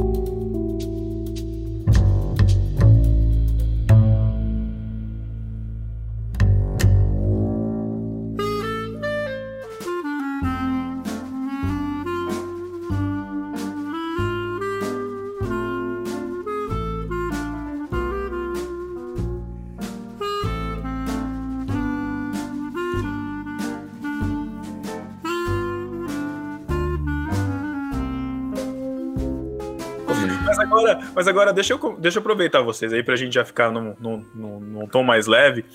É, que é uma pergunta, é, até eu tava conversando com a Paty aqui, e, e ela fala, gente, mas o que que eles comem? Porque como é que assim, né? Você vê, o que que come? Porque assim, a, a Paty, ela gosta muito de tomar leite, né? Então assim, faz um lanche, coloca um queijo, então tem um leite. Veganos, do Fora a que comem? Do que se O que- alimentam? Exatamente, assim, Como se procriam? Comendo. Carne. Essa, essa é a parte da Sara que faz a diferença do nome. Aí sim, Sara. Não, mas é sério, porque assim, eu acho que por mais que exista toda essa, essa militância do- dos carnívoros, né, falando, criticando, mas existe essa curiosidade. Eu realmente tenho essa curiosidade, porque assim, eu, eu lembro que a, a Sara já veio aqui em casa uma vez, né, ela, acho que ela ainda, você não era vegana ainda, né, Sara? Acho que era vegetariana. Vegetariana. Isso, e eu sabia, e eu fiz uma comida que agradasse a, ela. Pizza de alface, óbvio. Não, não era. Vocês comeram pizza de alface gostaram. Tradicional. É, assim, é, é, a Lohana não, não tá por dentro, mas Botucatu, eu, eu, tô, eu tô fazendo um lobby para que a pizza de alface fique conhecida aqui. Que horrível. E o, o pior é que tem uma pizza muito mais gostosa que a pizza Por favor, não. Por favor, não. É boa, é boa. Não é a melhor pizza do mundo, Uhum. longe, muito longe, mas não é. Mas é, é- é interessante, a gente quer saber, tipo assim, meu, faça uma rotina aí, até uma, uma, uma iniciação aí pra quem gostaria de se aventurar nesse mundo aí. Eu sei que pode ser meio chatão, meio clichêzão perguntar, mas é curiosidade, a gente. Acordou, tomou banho, escovou o dente, vai pra sacada ou pra varanda, espera a luz do sol e começa a fotossíntese. tô, tô zoando. É, é muito engraçado como aqui no Brasil, eu tinha uma a avó de uma amiga, eu amava, ela já faleceu, mas ela falava assim: se não tiver carne, eu não como. E aí, para muitas pessoas, está associado. É engraçado que assim, nenhum animal continua mamando depois de, de ser filhote. E eu acho que até por isso tem muita gente hoje em dia que tá com intolerância à lactose, tá com alergia, tá com sei lá o quê. Mas assim, tem que ter leite, tem que ter ovo, tem que ter queijo e tem que ter carne. Senão parece que não é comida. Mas basicamente, grãos todos: lentilha, ervilha, grão de bico. Eu particularmente amo grão de bico. Feijão, arroz, tudo isso a gente come. Legumes: batata, berinjela, cenoura, beterraba. A gente come. Algumas coisas que, que como eu falei, do chocolate vegano. Então, tem gosto de chocolate normal? Eu nem lembro mais direito qual é o gosto do chocolate, mas assim, dá para dar uma substituída. Mas Ah, basicamente tudo que é- sai da terra. Mas é tipo, é, assim. É, porque o- é o cacau, né? Cacau, beleza. Cacau geralmente tem leite de coco, óleo de coco. Você perguntou da rotina. Hoje eu acordei, tomei café puro, é, com rosquinha, rosquinha vegana, e aí já tem rosquinha que é vegana, e tem umas outras rosquinhas que você vê no mercado que não tem leite nem ovo. Muito carboidrato. Eu amei quando, quando eu fui para Roma. Primeiro que eu era louca para conhecer a Itália. E outra que lá, por exemplo, pizza, massa normalmente não tem leite nem ovo, então é farinha e água. E era uma delícia, com tomate e, e vegetais por cima. Então, macarrão à base de sêmola também. É, no almoço, que eu comi arroz integral com grãos, lentilha, quinoa, ervilha. Isso aí você já encontra no mercado, tipo assim, os grãos. Não que não possa comer arroz branco, mas eu particularmente prefiro integral. Feijão, comi abobrinha, inhame e chuchu. E de tarde, Pra mim de fica, novo, pra café e mim fica rosquinha. muito faltando a É, eu porque fico assim, pensando, tá faltando a carne. Cadê a mistura, assim, né? apre- eu aprendi não, eu tenho uma prática assim que eu sempre vou comer do resto e deixo o que eu mais gosto, que geralmente é a carne, pro final, assim, né? Pra deixar Aham. aquele último sabor. Nessa situação eu ia ficar meio. Eu já tive gente passando por isso na- em, em casa, que foi deixar o negócio pro final, a pessoa tirou o prato e deu pro cachorro a linguiça Nossa. no final, porque achou que a pessoa não quis comer. Putz, Voltada. foi igual o da Lohana aí, que foi deixando a carne ali. mas na verdade, ó, então quando eu for na casa de alguém, tudo bem, os vegetarianos, veganos aí, mas do restante eu vou deixar o melhor pro final. É muito fácil alimentar um, vegano vegetariano, tá, gente? É fácil, eu tô vendo que é fácil e carne. barato, né? Sim, rala uma cenoura, cozinha uma Caramba. batata, uma beterrabazinha ali, ó, pronto. O almoço tá uma delícia. um alface, um tomate. Você pode também pegar a batata, colocar no forno, fazer um chile, é um monte que você pode fazer mesmo de grão de bico, de ervilha, com macarrão. É uma alimentação muito simples, muito barata. O pão, por exemplo, logo no café, eu acho que a coisa mais, mais simples é o café da manhã, porque pelo menos pra cá, pra Belém, vende muito pão careca, eu não sei como chama aí. E já é um pão naturalmente que não vai leite nem ovo. Pão Um careca. caré? Isso. Deve ser pão Pão francês. careca? Pão francês. Pão francês é, não vai, pão francês aí. Não, Não. nem Pão ovo, nem francês leite. sabia. É mesmo? Não, não Olha, muita- então eu já sou uma parte vegana já. Tem muita coisa que a gente consome e a Pão gente não faz francês é ideia que é vegana. Então, da alimentação de café puro, come um pão, coloca azeite, alguma coisa que você quer colocar, um tomate, não sei. Faz o almoço que é normal, como a Sara falou. E à noite vai fazendo as alimentaçõezinhas. Às vezes, eu, por exemplo, eu gosto muito, muito, muito de carne de hambúrguer. Então Uhum. eu faço com grão de bico, eu faço com ervilha, eu faço, já fiz com Ah, não, soja. aí, aí eu já não aceito, não. Aí eu acho muito E aí errado tá bom, isso eu aí. garanto. Depois tu me Mas- dá teu endereço pra eu mandar pra ti uma carne. Também vai Ah, eu não, mas pegar. ah, não. Não Vai chegar junto com a feijoada, Matheus. É, não, eu já tenho decepções nessa vida já a respeito disso. Mas assim, ó, tem muita gente. é- é- é- mas é muito importante esse papo, porque assim, a gente. Pra você ver, como a gente não é educado em saber o que vai nas coisas, né? Eu não sabia também que pão francês não, não tinha leite nem Uhum. ovo. Mas assim, pra vocês, substitutos de proteína como alimento, o que que entra? O que, o, quais alimentos, além do tofu, que é mais conhecido, soja, assim, que tipo de alimento que entra nesse, nesse componente, que é o que a gente fica mais assim, nossa, que mas não tem come carne. proteína? É, que são substitutos de uma fonte rica de proteína, né? Porque alguns alimentos têm pouco, tem mais, mas assim, Uhum. né? Entra nesse. A maioria é grãos, né? Feijão, lentilha, ervilha, grão de bico. Ervilha, grão de bico. É o, é o principal. Proteína ah, tem, por proteína. Tem a famosa hora pronobis. Eu tô louca pra achar algum vizinho aí que tem uma muda. que ela uma também é rica em proteína? Ela, eu acho que ela tem mais proteína que, que carne. Se você pegar uma, uma porção de peso equivalente, tem mais proteína que carne. Inclusive, mas aí é bastante. É, porque É. folha, é, né? Sim, com certeza. É, É, uma tinha folha. até uma iniciativa de um. Acho que uma, uma ONG no, no Paraná que estava distribuindo para as pessoas agora na pandemia, junto com cesta básica, que é uma fonte super rica Que de legal. proteína. Só que não é fácil Quinoa. de comprar, né? Quinoa. Chia, Ah, aveia. ah, não, é, é ruim, que noite. eu não- Vocês que estão no dia a dia de alimentação vegana, é, a gente assim que come de, de tudo, eu nunca me preocupo, ah, eu preciso ter, sei lá, carboidrato, eu preciso ter proteína. A gente simplesmente ia comendo e acreditando que supriu todas as No final deu necessidades. certo. É, ele supriu as necessidades do corpo humano aí pra sobreviver. em, em questão de vitaminas, proteínas, essa, essas partes todas que na real nem me importo muito, porque enfim, não é na minha área. Por outro lado, eu tenho uma sobrinha, eu nem sei como tá hoje, ela ainda tá vegetariana, acho que talvez até já tenha virado vegana. Mas eu lembro que quando ela fez a migração e começou a ser eh, cortar carnes e tudo, ela teve que ir ao médico, ela meio que ficou, começou a ficar doente. O médico falou: "Olha, você precisa comer pelo menos carne de frango". Enfim, deu algum problema para ela que faltou algum nutriente, eu não sei qual. E eu não sei se é uma rotina da vida de vocês ficar com um sinal de alerta ligado, porque, ó, como eu tenho uma restrição alimentar maior, eu tenho que tomar cuidado, que eu tenho que ter um mínimo de proteína, eu tenho que ter um mínimo disso, daquilo, ou se simplesmente vai comendo igual a gente. assim. Eu acho que quem come, quem tem um prato variado, colorido, verde escuro, vermelho da beterraba, quem, quem faz um prato colorido normalmente não tem problema. É, às vezes os médicos sugerem você tomar vitamina B12, que só carne vermelha tem, mas é pontual, assim. Normalmente você procura um nutricionista ou um, um nutrólogo vegano e eles indicam. Mas costuma dar problema quando a pessoa vai pelo caminho de substituir tudo por soja. Foi o que eu fiz da primeira vez. Eu fiquei doente, mas é porque eu estava acostumada a comer, por exemplo, arroz, é, feijão e salada com, com bife na hora do almoço. Eu comecei a trocar o bife por soja ou por queijo. Então eu, eu aumentei o meu colesterol, eu só comia coisa de soja e aí faltava nutriente. Hoje, comendo comida de verdade, colocando vegetais, colocando legumes, é, não tem problema. Então não tem muita preocupação, não. Acaba, depois de um tempo, vira natural, assim, depois que se acostuma com que, com que pode comer. Vocês, ah, no geral, é, precisam, se acostumam mais a fazer coisa em casa, comida assim mesmo, por conta da, da restrição, ou hoje já consegue se virar bem, tipo um iFood, quando não atrasa? A oferta hoje está muito maior e acho que depende também de onde você mora. Onde a gente morava no Rio eram poucas opções.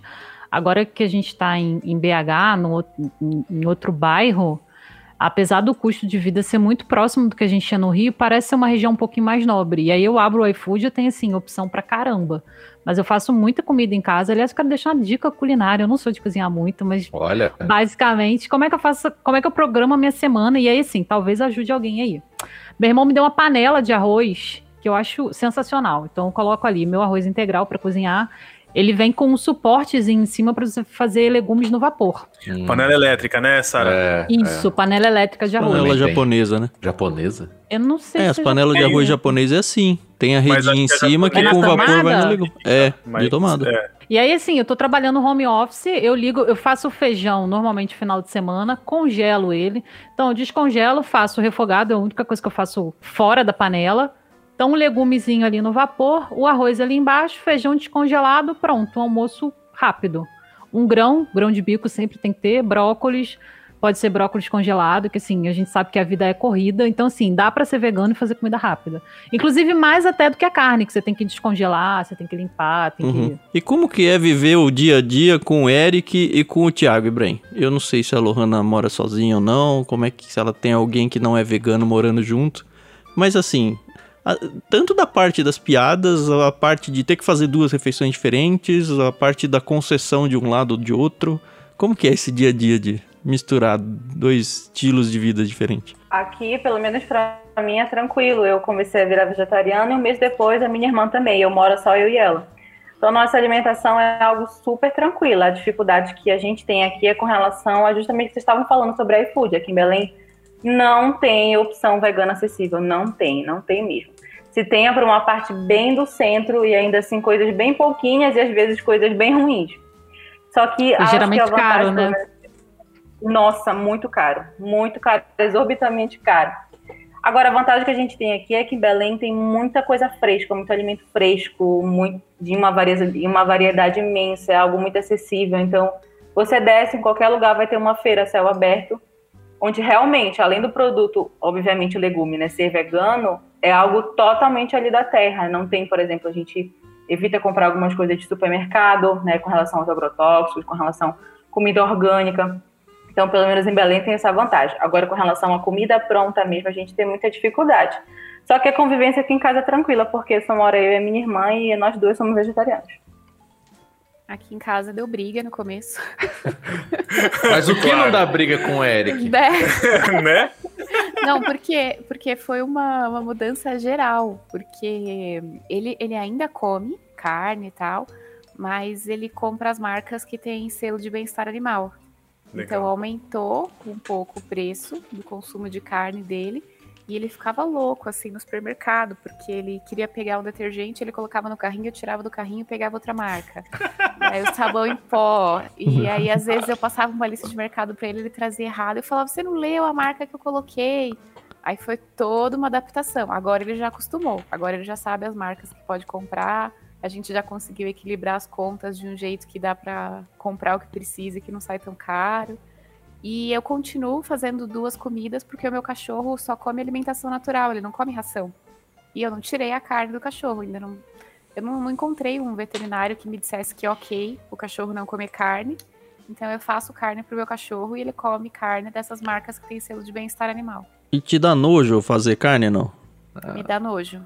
é Toda mesmo? vez que eu abro qualquer embalagem. É, tanto que quando eu comecei o processo, é, eu tinha a impressão de que toda a carne que eu comprava estava estragada. Eu cheguei a jogar carne fora umas três vezes, porque o cheiro, quando sobe aquele, aquele cheiro de carne crua, eu tinha uma sensação de que tinha alguma coisa errada ali, que tava. A Bíblia agora chama de não. aroma isso, né, Matheus? Ai, meu Deus. Mas, mas o bom é que você faz a comida pro cachorro e pro Eric já de uma vez. É, que a, a comida, a comida do cachorro é carne magra, né? Legume. O cachorro, o cachorro come o que uma pessoa saudável Cachorro é comeria. fitness. o cachorro Já é é. fitness, o Eric não.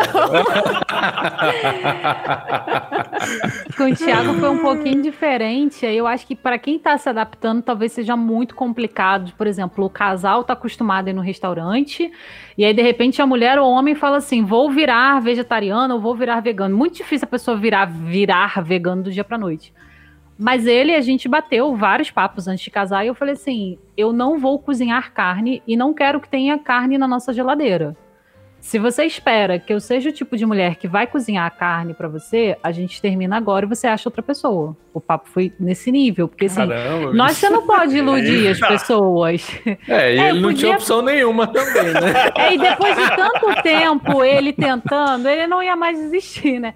E era diferente, porque assim, ele já sabia, ele sabe meu comportamento. Eu, eu passava mal quando eu via pedaços de carne, já cheguei, quando eu era criança, tipo assim, já deu fraqueza no mercado. Tipo, quando eu parei de comer carne foi uma decisão muito forte. Então, assim, ele entende. Eu não tenho expectativa de que ele vai virar vegetariano. Queria muito, muito. Ele vai muito, numa muito. hamburgueria sozinho com os amigos ainda. Agora não, por causa da pandemia, Ah, porque a gente tá aqui sem ninguém. Mas assim, depois de tanto tempo, ele come carne do meu lado. Preferia que não? Preferia, não, não vou mentir. Mas ele me respeita e eu o respeito. E ele come a comida que eu faço. Então, assim, se ele quer comer uma carne, ele pede no iFood. Porque também, Uhum. gente, vamos combinar 2021 com iFood e Uber Eats. Cara, se você não se sente bem fazendo aquilo, tipo, não, não precisa se obrigar. Eu sei que tem gente que consegue. Eu, no meu caso, eu não consigo. Aquilo ali pra mim é um cadáver. Tipo assim, não, nunca, nem sei o que, que eu faço com uma Uhum. carne. Mas a gente consegue conviver bem. Mas assim, acho que a, a sinceridade e entender um ao outro fez bastante parte. E ele já Pra traz quem que será que é mais difícil? Então, eu, eu, eu queria saber disso porque eu sei que o Thiago não está aqui, a gente não explicou o motivo, ele justamente não está aqui para não entrar em conflito com a Sara. Então, assim, eu não sei os motivos específicos, né? Não sei se a Sara quer colocar aqui. Não, mas o Thiago é um cara que antes de casar fazia macarrão na leiteira, né? É, ele não é muito, né? ele acha que algumas pessoas veem o veganismo, ele tem pra ele que algumas pessoas é, usam o veganismo como religião. E aí ele fala assim, meu bem, eu sei que pra você não é assim, mas falar de veganismo pra ele é uma questão assim política ligada a outras pautas. Entendi. Então ele tem isso, ele não acha Mas que deve que ter eu gente assim errada. também, né, Sara? Com certeza. Aliás, deve ter Tem, gente que faz de tudo, Tem, né? pra tudo. Pega Tem, qualquer assunto e faz um negócio errado. É Marvel No versus DC é religião hoje em dia também, pô. No começo do namoro, ele ficou Descer é meio muito frustrado Uhum. quando eu falei que ia parar de comer chocolate, porque ele sempre passava na Cacau Show da vida e trazia algum chocolate pra mim. Ele falou, e agora? O que, que eu faço?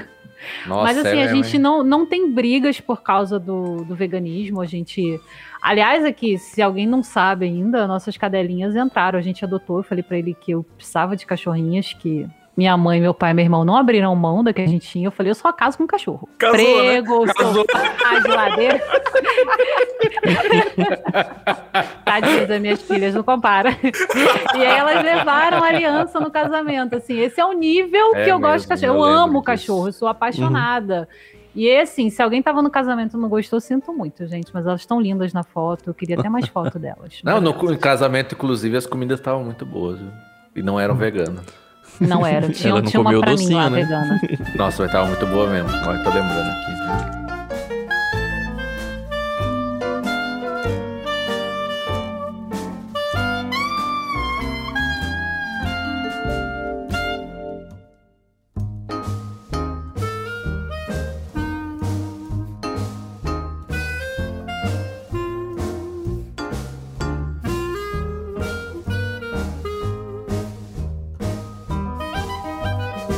Cara, tem uma pergunta que, assim, eu realmente não sei. Ela pode soar muito idiota, mas eu vou fazer. Tipo, vocês matam pernilongo, barata, rato ou qualquer coisa assim agressiva que entra na sua casa, aranha, escorpião? Ou... Como é que vocês lidam com isso? Eu não sei, não sei mesmo. De lagartixa pra baixo, eu, eu coloco inseticida. Lagartixa não. Lagartixa eu convido Ah, a se bom. retirar com carinho. Não, Agora, lagartixa é boa casa. Lagartixa é boazinha, meu. Lagartixa É, faz um bem danado, elas comem as Aqui- baratas. É, em casa que tem, aparece de vez em quando, é louco. É, não, não tem que tirar, não. Deixa a lagartixa, ela não faz nada. Não, lagartixa é amiga, é amiga. Agora, é, joaninha também é amiga. Agora, pernilongo, barata, aí... Joaninha, perdão. você mata. Não, Inseticida. joaninha, não, joaninha é amiga. Joaninha Ah, é- nem tanto. Se você assistiu Vida de Inseto. E é A preconceito. Joaninha porque- Só porque era. ela tem uma cor bonita, né? Porque se for mulher fedida, já, já, já, já, né? Não, mas é sério, é, é- é uma, é uma questão mesmo. Tipo, porque Existe assim. a gente que fala, não, não posso nem matar barata, não posso matar uma aranha, não posso matar uma Tem formiga. os. O Fiuk. Os janistas, assisti. eu não sei se é uma seita ou se é uma religião, deixa eu olhar aqui no Google. Eles não matam, tem alguns que colocam tipo pano na boca para não engolir, por exemplo, um mosquito sem querer, de maneira desavisada. Nossa, meu Deus. Então. Isso, isso aí entra um pouco, eu não, não citei aqui, mas pode caber. Entra um pouco no lado que a Luísa Mel segue, que ela é uma ativista ferrenha, assim, né? Inclusive, na, naquela ocasião lá do- da invasão do Instituto Royal, fiquei bem revoltado, porque. Pra quem não lembra, foi daquela. Foi em 2013. se- Não, 2013? Acho que foi 2013. Que foi quando eles soltaram vários Beagles, né? Que estavam sendo usados como experimento para um instituto de pesquisa farmacêutico particular. Caramba, por que usar Beagle? Então, eu não sei, eu não sei exatamente o motivo de usar. cresceram A raça sem ler Beagle, Snoopy, entendeu? É por Beagle, é. isso. Eu não, eu não sei o motivo, mas assim, eu Dó, sei cara, que. Beagle. É, eu sei que eles soltaram os cachorros, o instituto fechou, enfim, e depois foram encontrados vários Beagles soltos pela cidade, é, porque foram abandonados depois, porque foi a galera. Ela é ativista, né? Mas a galera que foi junto pode ter sido meio fogo de palha. Mas eu sei que ela é uma ativista ferrenha de lutar com os direitos também. Eu não sei se é nesse ponto da Sara de não engolir mosquito, que a Sara tá falando, né? De não engolir mosquito. Ah, não. Mas eu acho que tem uma- um lado do ativismo, só pra. Acho só que pra ela não é vegana. A Luísa Mel? A Luísa é. Mel é, sim. Ou Ela ela é é? de usar roupa. É é, vegana sim, ela é vegana sim. ela é. É. Mas eu acho que tem um ponto que eu acho que, que, o- que o, o veganismo tange, assim, de raspão, que é a questão relacionada ao meio ambiente, né? A gente vive uma situação hoje mundial, global, que está muito menos né, em voga por conta da pandemia, mas ah, as mudanças climáticas e tudo que acontece, é, a indústria alimentícia, a indústria da carne, enfim, e, e outras tantas indústrias contribuem muito para esse impacto global. É um ponto que a gente deve se considerar. E assim, é uma, é uma questão que você luta contra o clima, é um, é um trabalho de formiga, né? Porque são empresas gigantes, corporações que não vão abrir mão de, de emissão de carbono, enfim, a gente sabe que é um, um buraco meio sem saída mas é, a- acaba sendo, e ligando no- lá no começo da, da gravação, acaba sendo nosso trabalho, né? Cuidar da criação que Deus deu pra gente, né? Acaba sendo nossa função de certa forma. O Tam perguntou: eu procuro não matar barata. Se for matar barata, eu dou um pisão só pra ela tentar morrer com o mínimo sofrimento possível. Quem já leu Kafka na Metamorfose vai entender bastante. E mosca, eu odeio mosca. Eu jogo spray mosca. Então, assim, Não devia matar, mas eu mosca. Enfim, a hipocrisia. Ah, enfim, a hipocrisia. hipocrisia. A vegana. E a Luísa? Sara é hipócrita, né? É, Matando mosca. cortes Eu, eu daqui, odeio mosca. Seria vegana. Mas ela compra aquelas raquetinhas veganas, mata né? Eu bambu. peço pro Thiago matar. É, a Luísa. Mel, cara, eu acho que ela faz coisas muito sensacionais. Não acompanho o trabalho dela totalmente, porque, assim, expõe muita crueldade animal e eu não tenho psicológico, eu não tenho estrutura pra isso. Eu sofro dias, meses, a- choro com pesadelo, ainda mais quando é com cachorro, que, assim, pra mim, cachorro, eu realmente acho que Deus botou o cachorro na terra pra gente ser feliz com aqueles rabinhos abanantes. Já aprendi muito sobre Deus, inclusive, com as minhas cadelinhas. Mas acho que É. pra mostrar a realidade e precisa chocar as pessoas, né? Infelizmente. Isso em qualquer contexto, né? Mas assim, do, do pouco que eu acompanho o trabalho dela, eu acho que ela é bem coerente com aquilo que ela faz e com o que ela acha. Eu- eu- ela já falou uma vez que não mata inseto, porque tem um, um termo que o pessoal usa que é especismo, que é, por exemplo, por que, que você come a vaca e cria o cachorro? E aí eu acho que o especismo entra nisso também. Tipo, por que, que eu mato a mosca e não mato o rato, por exemplo? Que aliás eu acho uma graça o rato. Ah, Essa é aquela tirinha né, do chinês. Mas eu como todos. Eu vi um vídeo com um Ah, cachorro que Deus. assim, morcego. Não, até hoje eu que sofro com esse vídeo. Às vezes, quando eu tô muito mal, acontece alguma coisa no trabalho, eu lembro desse. Veio aqui a imagem e o cara tava. eu Não vou falar pra não chocar as pessoas. E era com chinês, e assim, isso me dói muito até hoje. É horrível. E acho que é um ponto que, assim, além de concordar que. Tentar simular a carne não é legal nem pro vegano, nem pro carnívoro. Um ponto que, assim, pelo menos nós aqui percebemos, é que o sofrimento animal, ele não é legal. E o ideal seria que Uhum. o animal não sofresse. E assim, eu acho que um cristão deve se preocupar com o sofrimento humano. E aí, assim, gente, vamos Ele colocar tem que cuidar o da ser criação. humano tá Acabou. acima. Exatamente, tem que cuidar da criação. E o ser humano tá acima, porque Jesus veio para salvar e redimir. Então, assim, não adianta você amar os animais e odiar os seres humanos. Embora seja muito fácil você amar um cachorrinho filhote que tá ali atrás de você te dando amor e odiar um que às vezes fala que é seu irmão e deseja a morte do próximo. Uhum. Então, assim, a gente tem que ter uma maior preocupação com os seres humanos e se preocupar também com os animais. De novo, não é pecado comer ou não comer carne, mas de propósito, você fazer mal a um animal só pelo prazer de vê-lo sofrer, se isso não é pecado, meu irmão. Então, assim, se você é desse Além de jeito, pecado, repensa aí. né? Na, na experimentação animal, a gente tem protocolos e, e é um tema, sofrimento animal é um tema. É, a gente tem protocolos para, quando necessário, fazer eutanásia do animal, é, sempre fazer com o animal totalmente anestesiado para que ele não sinta dor. Então, eu falo isso porque é da minha área e eu me preocupo com isso também, apesar de ser um assunto que eu sei que é difícil, mas existe uma grande preocupação em, em cima disso, tá? Ó, o Existem... Pedro tá tentando aqui livrar a cara dele. Nesse Não, não tô. podcast inteiro. Não tô, não. Não vai livrar sua cara. Não tô não, sou carnívoro, não tem problema, mas, mas é, porque, é porque eu sei como Todo essa mundo questão... pisando em ovos. Não, mas eu sei- é que eu sei porque essa questão da, da pisar em ovos animal é não muito pode. É, também não, Não pode, pode. pisar em Pode, exatamente. Ah, pisar em ervilhas, vamos pisar em ervilhas aqui. Ó, a maior referência que eu tenho de vegano famoso, sabe quem que é? João Gordo. Tá de brincadeira que ele é vegano. É, ele tem canal de receita Nossa, vegana nunca agora. ia chutar ele. Meu Deus. Ele faz umas entrevistas com os caras assim, fazendo. Antes era presencial, né? Agora, pandemia, ele faz via, sei lá, live lá, mas faz uma receita vegana, não sei o quê. E ele é a prova de que dá pra continuar gordo sendo vegano. Também.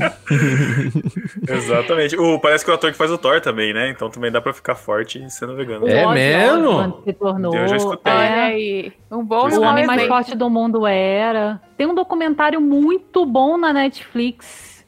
Eu acho que é Game Challenge. É muito bacana o, o, o documentário, óbvio, né? Porque fala de vegano. E aí eles falaram que encontraram numas escavações de gladiadores, tipo, num- num- numa arena, evidências, encontraram os ossos, os dentes e tal, e encontraram evidências de que os gladiadores, gladiadores eles eram vegetarianos.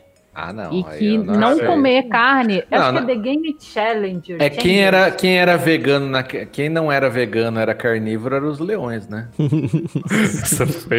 Isso foi- Nossa, Matheus. Tudo isso pra dizer que dá pra ser saudável sendo vegano, dá pra não ser saudável sendo vegano, dá pra ser bitolado sendo vegano, dá pra ser não bitolado sendo vegano. Então assim, se a pessoa é chata, ela vai ser chata sendo carnívora ou sendo vegana. Uhum. Se a pessoa é bitolada, ela vai ser é igual pessoa radical de esquerda e de direita, tá na pessoa, sabe, gente? Então assim, se ela quer, se ela quer colocar o veganismo acima do cristianismo, ela vai- pode fazer isso com alguma outra coisa também. E aí se torna pecado, né? Não por causa do veganismo, mas porque colocou algo acima de Deus, né?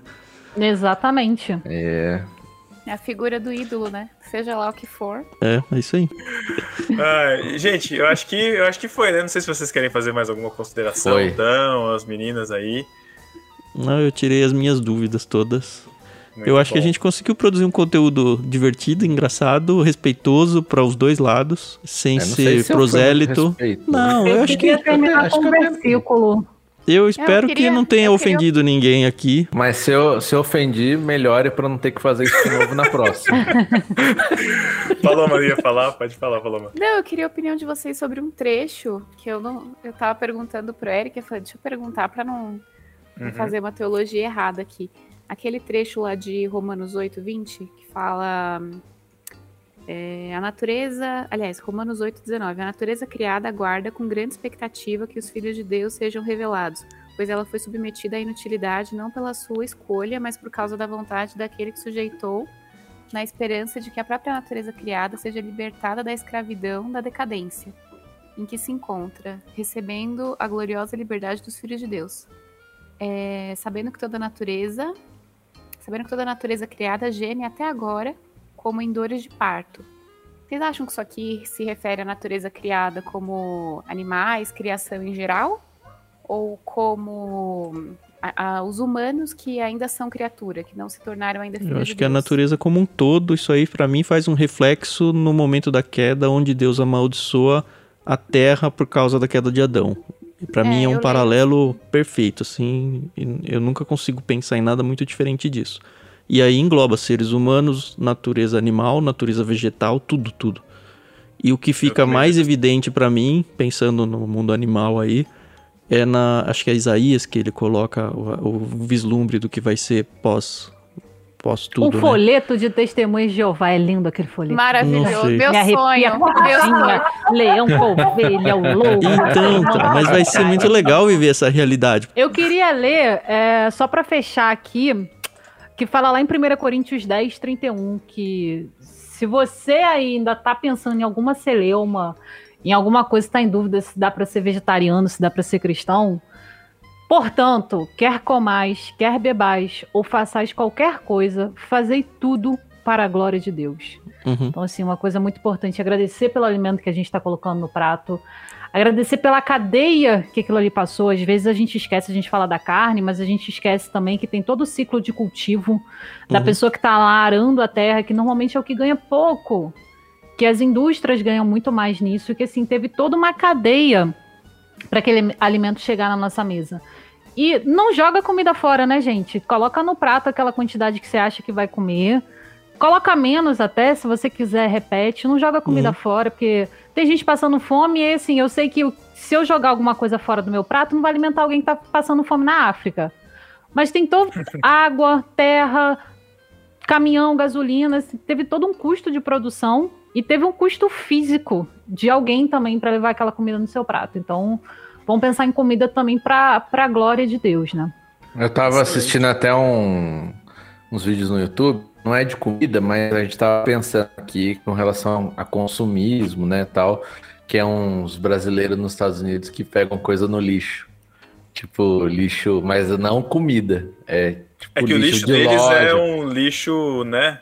É, lixo de loja, então tem roupa, tem coisa eletrônica, assim, jogada nova fora, assim, né? A gente, a gente ficou meio Uhum. chocado, assim, de ver esse consumismo, como é que tá hoje, né? Coisas que a gente vai lá e paga caro na loja, na verdade não tem valor nenhum aquilo, porque eles jogam no lixo, se não, se não Uhum. vendeu, sei lá, se tem algum defeitinho e tal. E com a comida, acho que é meio... Aqui no... acho que nos Estados Unidos tem muito, né? Questão da obesidade e tal, que nem a Sara falou, é importante até esse tema. E aqui no Brasil a gente está caindo nisso também, né? De desse consumo de comida também desenfreada que no final, e comida hiperprocessada, né? Que no final também é um pecado que a gente não considera, né? Que a gente está destruindo até o corpo que Deus deu pra gente.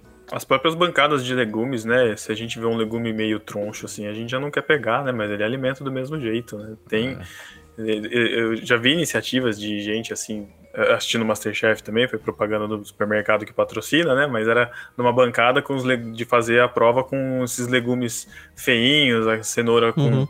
Cenoura torta, aquelas coisas todas bem esquisitas assim, mas que são alimentos, são bonitinhos, quer dizer, são nutritivos, tudo do mesmo jeito, só não são bonitos para colocar à exposição no, no mercado, né? Então até isso a gente tem que.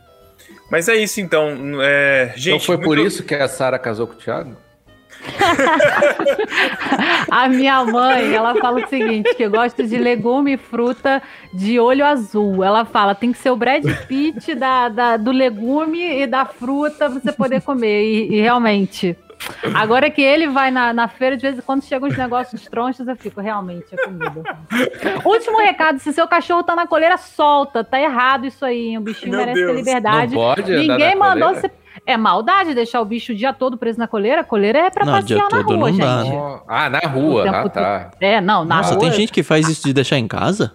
Em casa, na Fazia, coleira. Antigamente tem lugar que ainda faz. Eu espero que nenhum ouvinte faça isso. Se tá fazendo, arrependa-se. Vai dar um beijo no seu cachorro e solte ele. Eu acho que cachorro grande em apartamento. Todo cachorro em apartamento eu acho meio crueldade. Já vou falar aqui também. Não sou vegano, mas. Depende, viu? Tem uns apartamentos né, aí que é maior que casa, mano. de animal tem que ser ah, vegano agora, Sim, não, é, mas... Alugamos também... uma casa que tem área externa e, assim, o, o aluguel da mudança de, de, do Rio pra cá saiu mais caro por isso, pensando nelas. E se não fosse isso, coitados, os bichinhos vão estar tá loucas na pandemia. Então, assim, ah, quem ama, cuida... Não tem condição, não tem tempo, não quer, não pegue nenhum bicho, gente. Se você vai pegar, você tem que cuidar. Tá? Uhum.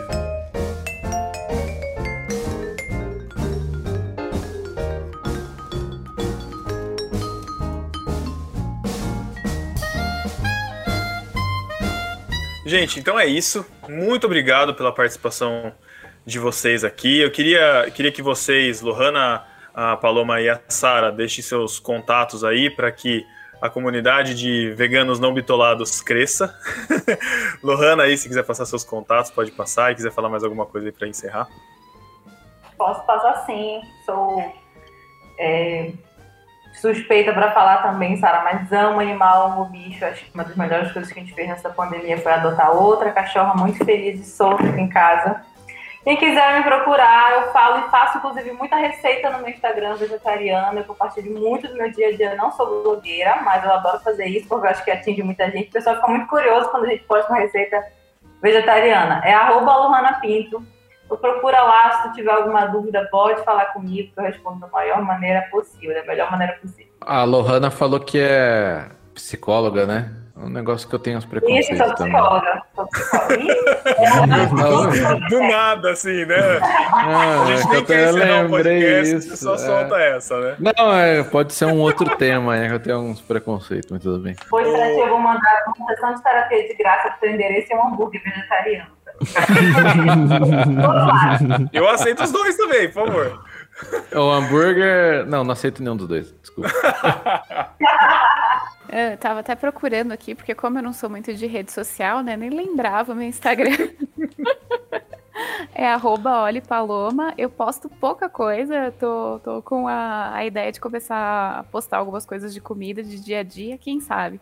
Mas enfim, se quiserem me mandar alguma pergunta, alguma dúvida, também respondo com o maior prazer. Muito bom. E Sara? Eu acho, gente, que é Sara Martins Rio. No Twitter e no Instagram não posto coisa de comida, não, mas se eu não me engano é Sara Martins Rio. Vocês conseguem me achar. Tem muito tempo que eu não olho rede social. Mas é isso, então. Procurem as meninas aí, se vocês quiserem mais informações, aumentar essa comunidade. Agradecer a Lohana pela disposição aí, a Paloma e a Sara também. Agradecer ao Tan, que está substituindo o Thiago aqui brilhantemente sendo substituindo o Thiago aqui. Mas a melhor piada ainda foi a da Sara. Foi, com certeza. Então é isso, gente. Todo final do mês, então, tem no barquinho no site do, do, do Ictus, no feed do Ictus, no site do No Barquinho, no feed do No Barquinho, última sexta-feira do mês tem podcast e até lá você pode entrar em contato com a gente para fazer sua sugestão, para mandar sua epístola para o nosso e-mail, podcast.barquinho.com, ou por direct no Instagram ou pelo Twitter, que a gente vai ler o seu comentário, vai dar o seu devido beijinho do Matheus também. Certo, tá? Beleza. Tchau, gente. Em pé. Tchau. Tchau, gente. Falou, galera. Mais uma vez, obrigado por participarem. Até o próximo mês. Tchau. Deu caldo. Deu, deu sim, Coitado com do certeza. Chico. Se vira, Chico. Olha Aí, Thiago. Virou. Flow Podcast, mais de duas horas de gravação, hein? Quando o Thiago não tá, rende, né? Viu? A gente podia ter marcado a minutagem pra pegar um- umas falas da Sara aí e já colocar de chamada, assim, né? Cortes do Flow. Você não sabe o que é uma epístola? Isso é heresia. Apresentei a pistola. Isso é uma heresia! Epístola é uma carta. Ouça agora Epístolas e Heresias. Epístolas e Heresias.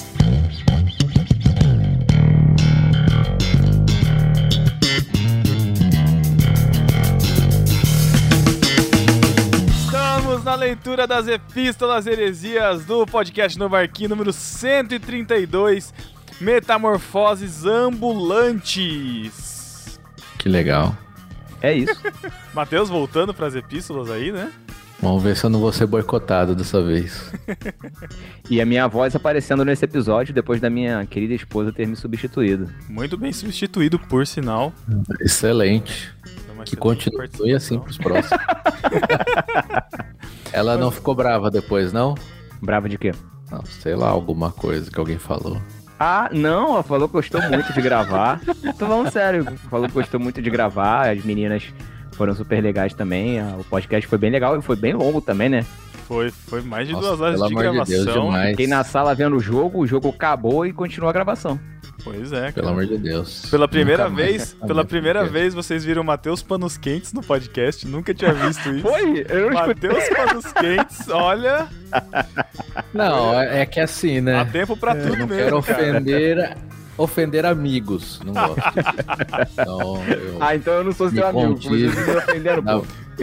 Você é uma categoria Fica à parte. aí a Thiago. reflexão.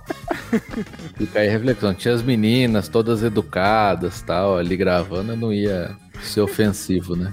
Entendi. Ai, Matheus Pastor. Respeito, respeito. Isso aí. Mas vamos lá, se você quer, discípulo, vir participar dessa conversa com a gente aqui no final do podcast, você pode acessar as nossas redes sociais, que são, Thiago. Arroba no barquinho, no Twitter, Instagram. Só procurar arroba no barquinho, seguir a gente por lá e a gente troca uma ideia. Isso aí, se você está escutando isso aqui do site, Matheus, por onde você também pode escutar, se você é um dinossauro da internet como você e acessa o podcast pelo navegador. Tem os agregadores. Tem o que mais? Não sei. Eu, eu só ouço pelo Spotify podcast agora. Não sou mais. Você não é mais purista de, de mais site? a- no- Não, nem site, nem agregador, nem download. Foi É o que vendido, facilita né? a sua vida, é o que facilita a sua vida, né, Matheus? Você não tem tempo a perder. Facilita, cara. Um aplicativo só no celular. Não cabe no celular, né? Só cabe um. Nossa, mãe. Matheus Pastor, Matheus Minimalista, o que que tá acontecendo aqui, cara? Você vai abrir o celular do Matheus, tem dois aplicativos na tela e um pano preto no fundo, né, cara? É isso agora. Não tem mais nada. Muito bom. Ai, cara. Uma vez eu vi um podcast, um podcast não, um vídeo no YouTube de um cara minimalista. Tudo era minimalista, aí o podcast, podcast não, o celular dele era isso daí, uma tela preta. Aí ele falou: "Não, meu celular é muito básico, era, sei lá, um J1, esse celular lixo aí". Aí ele falou: "Não, esse aqui me atende e tal, só um aplicativo". Aí passou tipo duas semanas, meu celular novo. Era um iPhone. Um iPhone com fundo preto e dois aplicativos. O típico de youtuber, É, né? é. Aí faz um vídeo, um pedido de desculpas. Muito, me, me desculpem, eu traí vocês, minimalistas.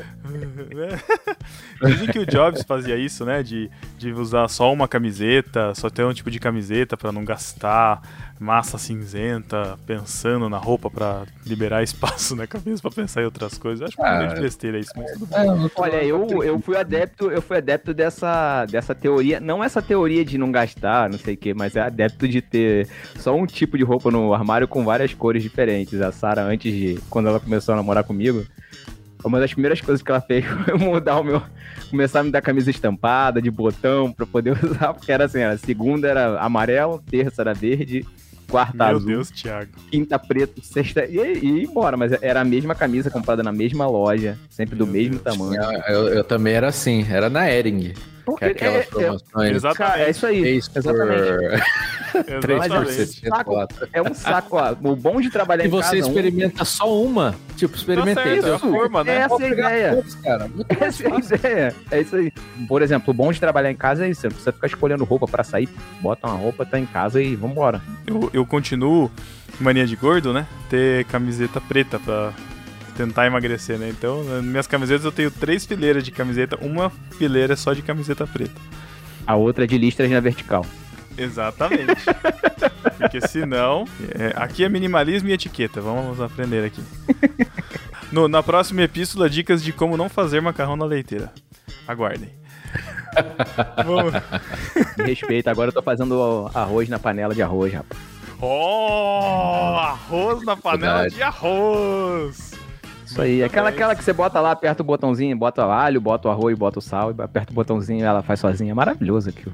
Parabéns. Muito bom. Parabéns também para o discípulo desocupado que comentou no site, Matheus. Quem foi o discípulo desocupado? No caso, a discípula desocupada. Carolina Câncio. Não vou fazer nenhuma piada com esse nome. Seria de mau gosto. É É, de bom tom? Não, não é de bom tom. Não, É, até porque ela vai ficar canseada das suas piadas. Nossa. Ela es- respondeu assim, respondeu. Ela escreveu: Mano, o Matheus me inspira com a animação dele. KKKK. Tá bom. Melhor é? pessoa É pra porque ler o o Ma- seu comentário, Carolina. É porque o Matheus é o minimalista do humor. Entendeu? É isso. E, Thiago, no, seu, no nosso No- Instagram, quem foi a discípula desocupada? Hoje, discípulas desocupadas aqui. no Instagram, arroba Melo Palmeiras, que é a Juliana da Silva Palmeiras. Eu já fiz a piadinha de que ela não tem mundial. Ela deixou um emojizinho com coração, com olhinho de coração. É isso aí. Nossa, a gente traduzindo emoji vai ficar lindo, né, cara? Tá muito É. bonito isso. Caraca. Vamos lá, temos os nossos comentários aqui, comentários que fizeram lá no nosso Instagram. O primeiro comentário é do Vinícius Grimaldi. Nosso querido Vinícius Grimaldi. Ele, a gente conheceu ele na hamburgada na casa dos Prete, do Henrique Ah, não, Prete, não que vocês já não conhecem fui. aqui, e da Natália Prete, que é a melhor ouvinte de podcasts desse- dessa rede. E ele comentou assim: Agora sim eu acredito no retorno. Acabei de ouvir. E só depois de relembrar das epístolas heresias e do beijo do Mateus é que eu acredito. Longa vida ao NB. A gente tá tão comprometido com o No Barquinho que a gente tá até gravando Epístolas Heresias, olha aí. Nós três aqui no meio de uma tarde de uma quarta-feira gravando epístolas heresias, se vendo um ao outro no vídeo. Que é mais sacrifício que isso da gente tá vendo a cara do Thiago aqui pra gravar pra vocês, cara. É, é, é a nossa dedicação. Tá aí, Vinícius, estamos de volta. Esperamos mais comentários de vocês aí. É, Matheus, o nosso próximo comentário. É. Peraí que eu perdi a aba. Próximo comentário. Aba, pai. Já leu do Vinícius? Já leu do Vinícius ou não? Já, já lemos. Você não tá nem olhando Caraca, pra tá mais tela, cara. Nem perdido que um cego de aqui. tiroteio, cara. É, para focar em Cristo. Esse é o nome da pessoa, né? Pelo que eu entendi. Ou é o objetivo de Não. vida dela. É. Bom, não creio o tanto que eu vi no início da minha caminha, caminhada com Cristo. Deus abençoe por tanto. Que saudades. Você também não Olha. leu os emojizinhos, né? É, ele Deus tinha que interpretar os Não, emojis. não dá pra ler os Deus. emojis, pô. Não, tem Poxa, que ler, ó. Coração, foguinho, um coração. Não, um coração, um foguinho, depois um foguinho e uma mãozinha aberta. Não sei como é que é o nome dessa mão. Foguinho. Foguinho.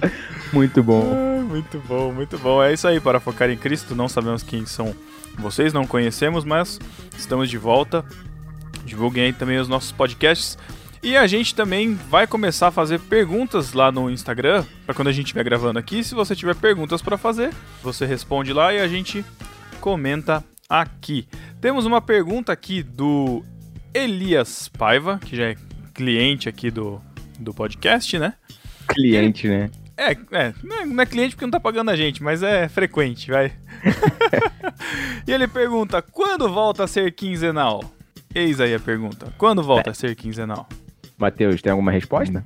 Ah, a partir do momento que alguém pagar mais A pra partir fazer do momento que virar quinzenal, né? cliente, né? Vai orando, vai orando, discípulo. Tudo depende das suas orações. Ó, assinem, ah, ó, um- uma dica, assinem bastante o Clube Ictus aí.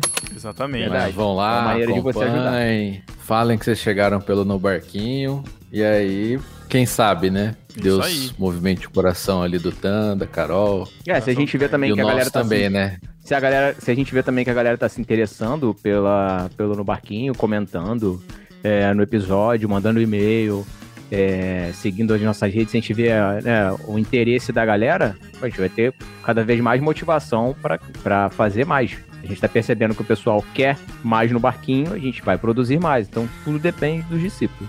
Depende da quantidade de downloads, então. Não, não é só da quantidade de downloads, é principalmente da participação da galera, da interação da galera.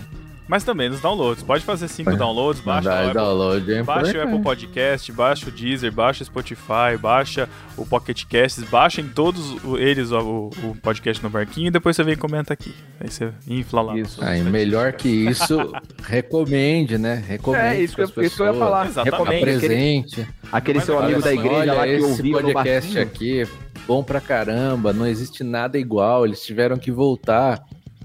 Exato.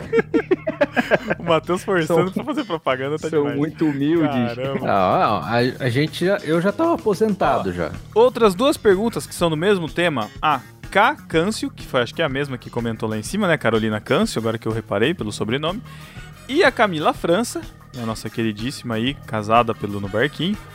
É, as duas têm perguntas falando o que falta pro delas voltar? Ou quando teremos delas novamente? Olha, não é de hoje, mas no Twitter o clamor tava.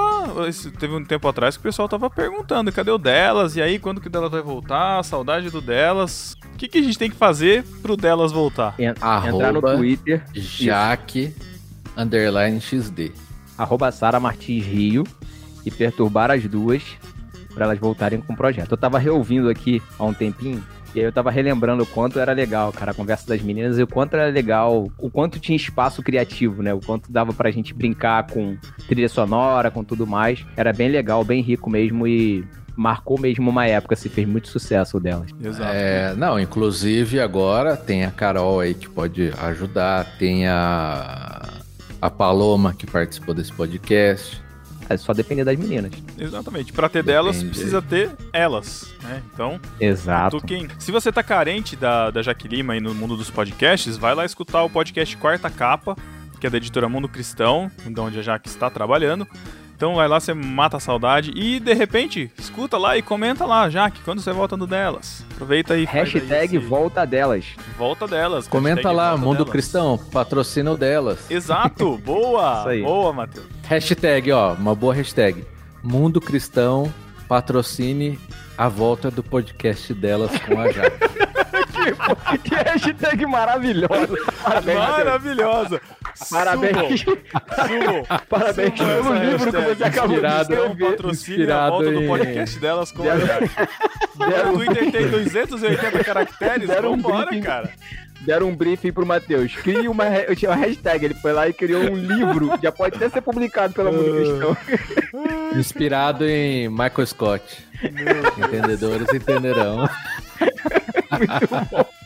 Sensacional. Sensacional também é a entrada dessa sessão que está chegando, Thiago. Olha só quem vem chegando com uma hashtag maravilhosa, estendendo um cartaz dizendo hashtag Mundo Cristão, patrocine o podcast delas e de brinde leve o beijo do Matheus. O beijo do Mateus para você. Só para você.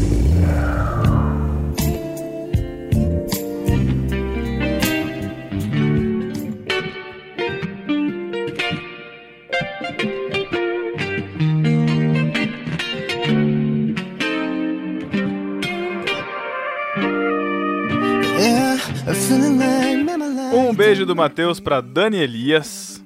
Um beijo do Matheus pro Siroca Lima. Beijo do Matheus também pro Luciano Valério. Pro Alex Fábio Custódio, querido atleticano. Um beijo do Matheus pro Vinícius Grimaldi.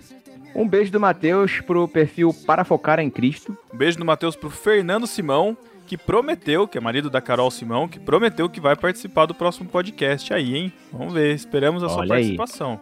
Participa que senão o Matheus vai lançar uma hashtag. Um beijo do Matheus pro Gustavo Souza. Um beijo do Matheus pro Dedé e pra Keika. Pro Elias Flávio de Paiva, nosso cliente. Pra Amanda Vilhagra. Caraca, eu sempre lia Vilhagra. É, Por que, que você, você não, sei, cara. Você não foi alfabetizado em português, não? Não, é que eu nunca li em voz alta o nome dela, só via nas, na- na- na- nas curtidas lá, cara. Ué, fala aí, é Vilhagra, Viagra, Vilhagra, como é que é? Não sei. Viagra.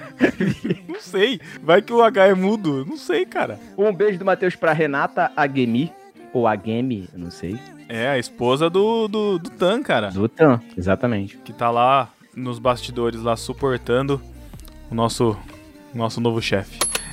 E, e ensinando pro, pros filhos que eles têm que ouvir no barquinho. Muito lindo, adorei isso. Já sabem, cara, já sabem tudo.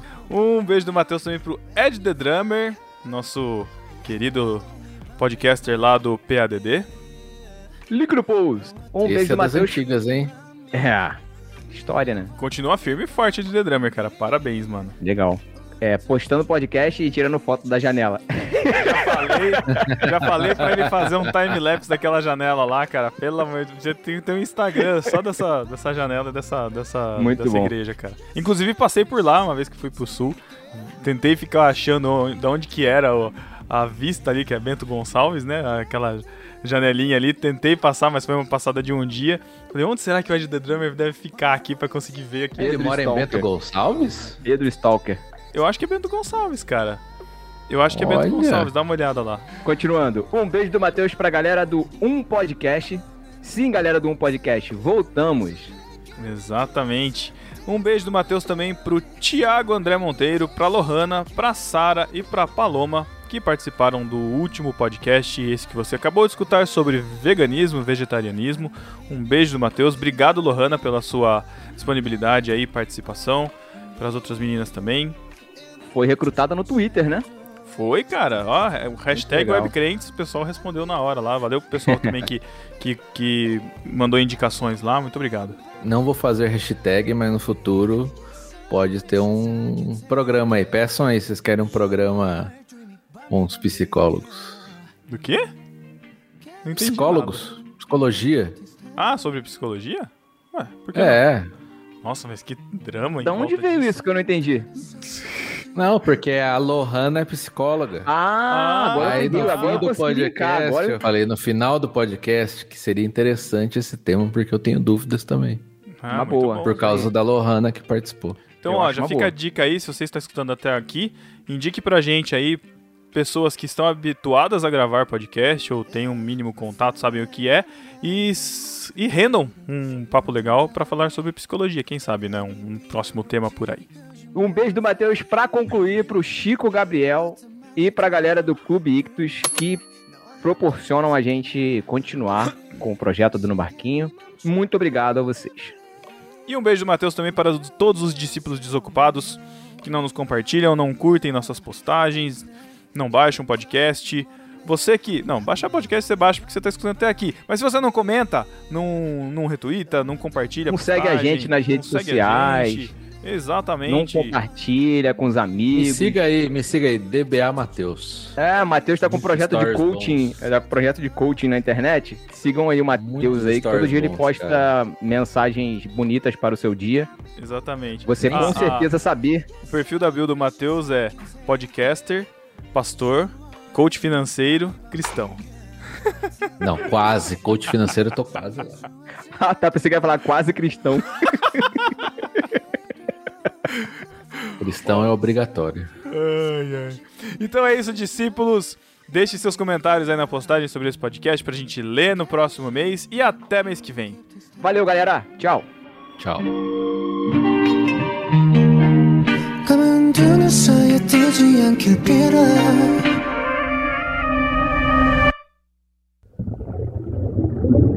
Vamos lá então. Agora eu coloquei uma TV aqui mesmo.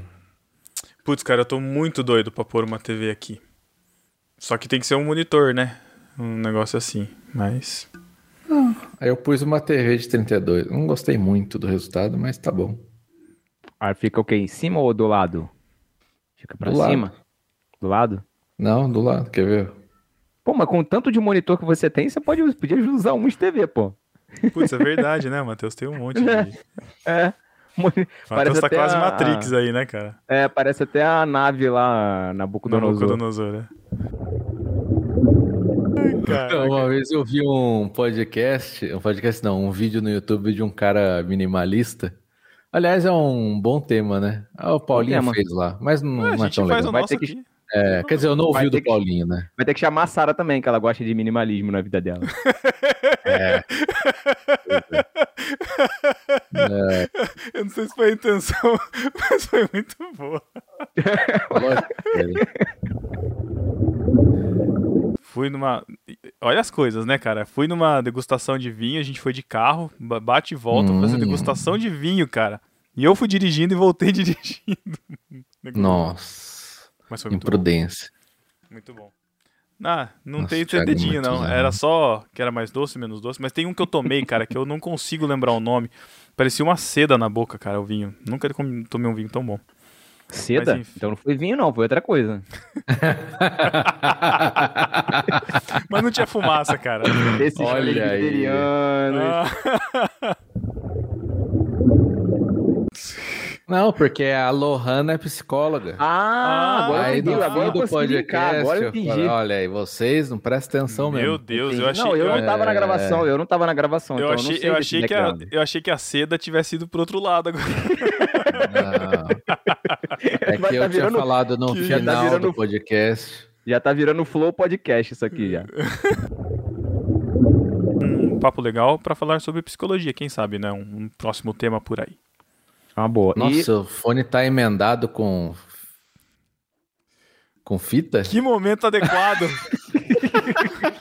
que momento nem botar adequado! fita branca, nem botar uma fita branca, ele botou uma fita, É, uma fita. Não, esse aqui- isolante no fone. esse aqui é pra não do- tomar Ah, choque. Não, Esse- sabia não, que tem aqui- fita isolante branca, Não é, né? não. É termo. É termo bagulhado lá. Esqueci. Aquela que. que, que Termo retrai- bagulhada, tá, ó. Esqueci o Seda, nome. termo bagulhada. É porque Que esse fone aqui é do horrível. iPhone 7, cara. É de 2017, que ele ainda tem entrada P2.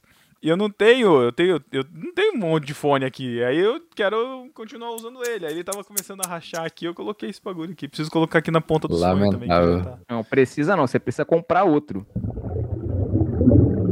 Tá, bom, que bom, bom. vamos concluir. Que bom vamos que o Matheus tava com pressa termina, pra pelo amor de Deus, gravação, que eu né? nem dei. Cinco Ma- minutos, velho. O Matheus tava, te... Matheus tava PSG. querendo. Matheus tava querendo acabar a gravação logo e veio reparar no meu fone de ouvido Ah, no Ó, ó, ó, último essa coisa momento, horrível aí, no olha o Pedro, último olha olha o Pedro, olha o momento Pedro, da olha- olha o Pedro. gravação.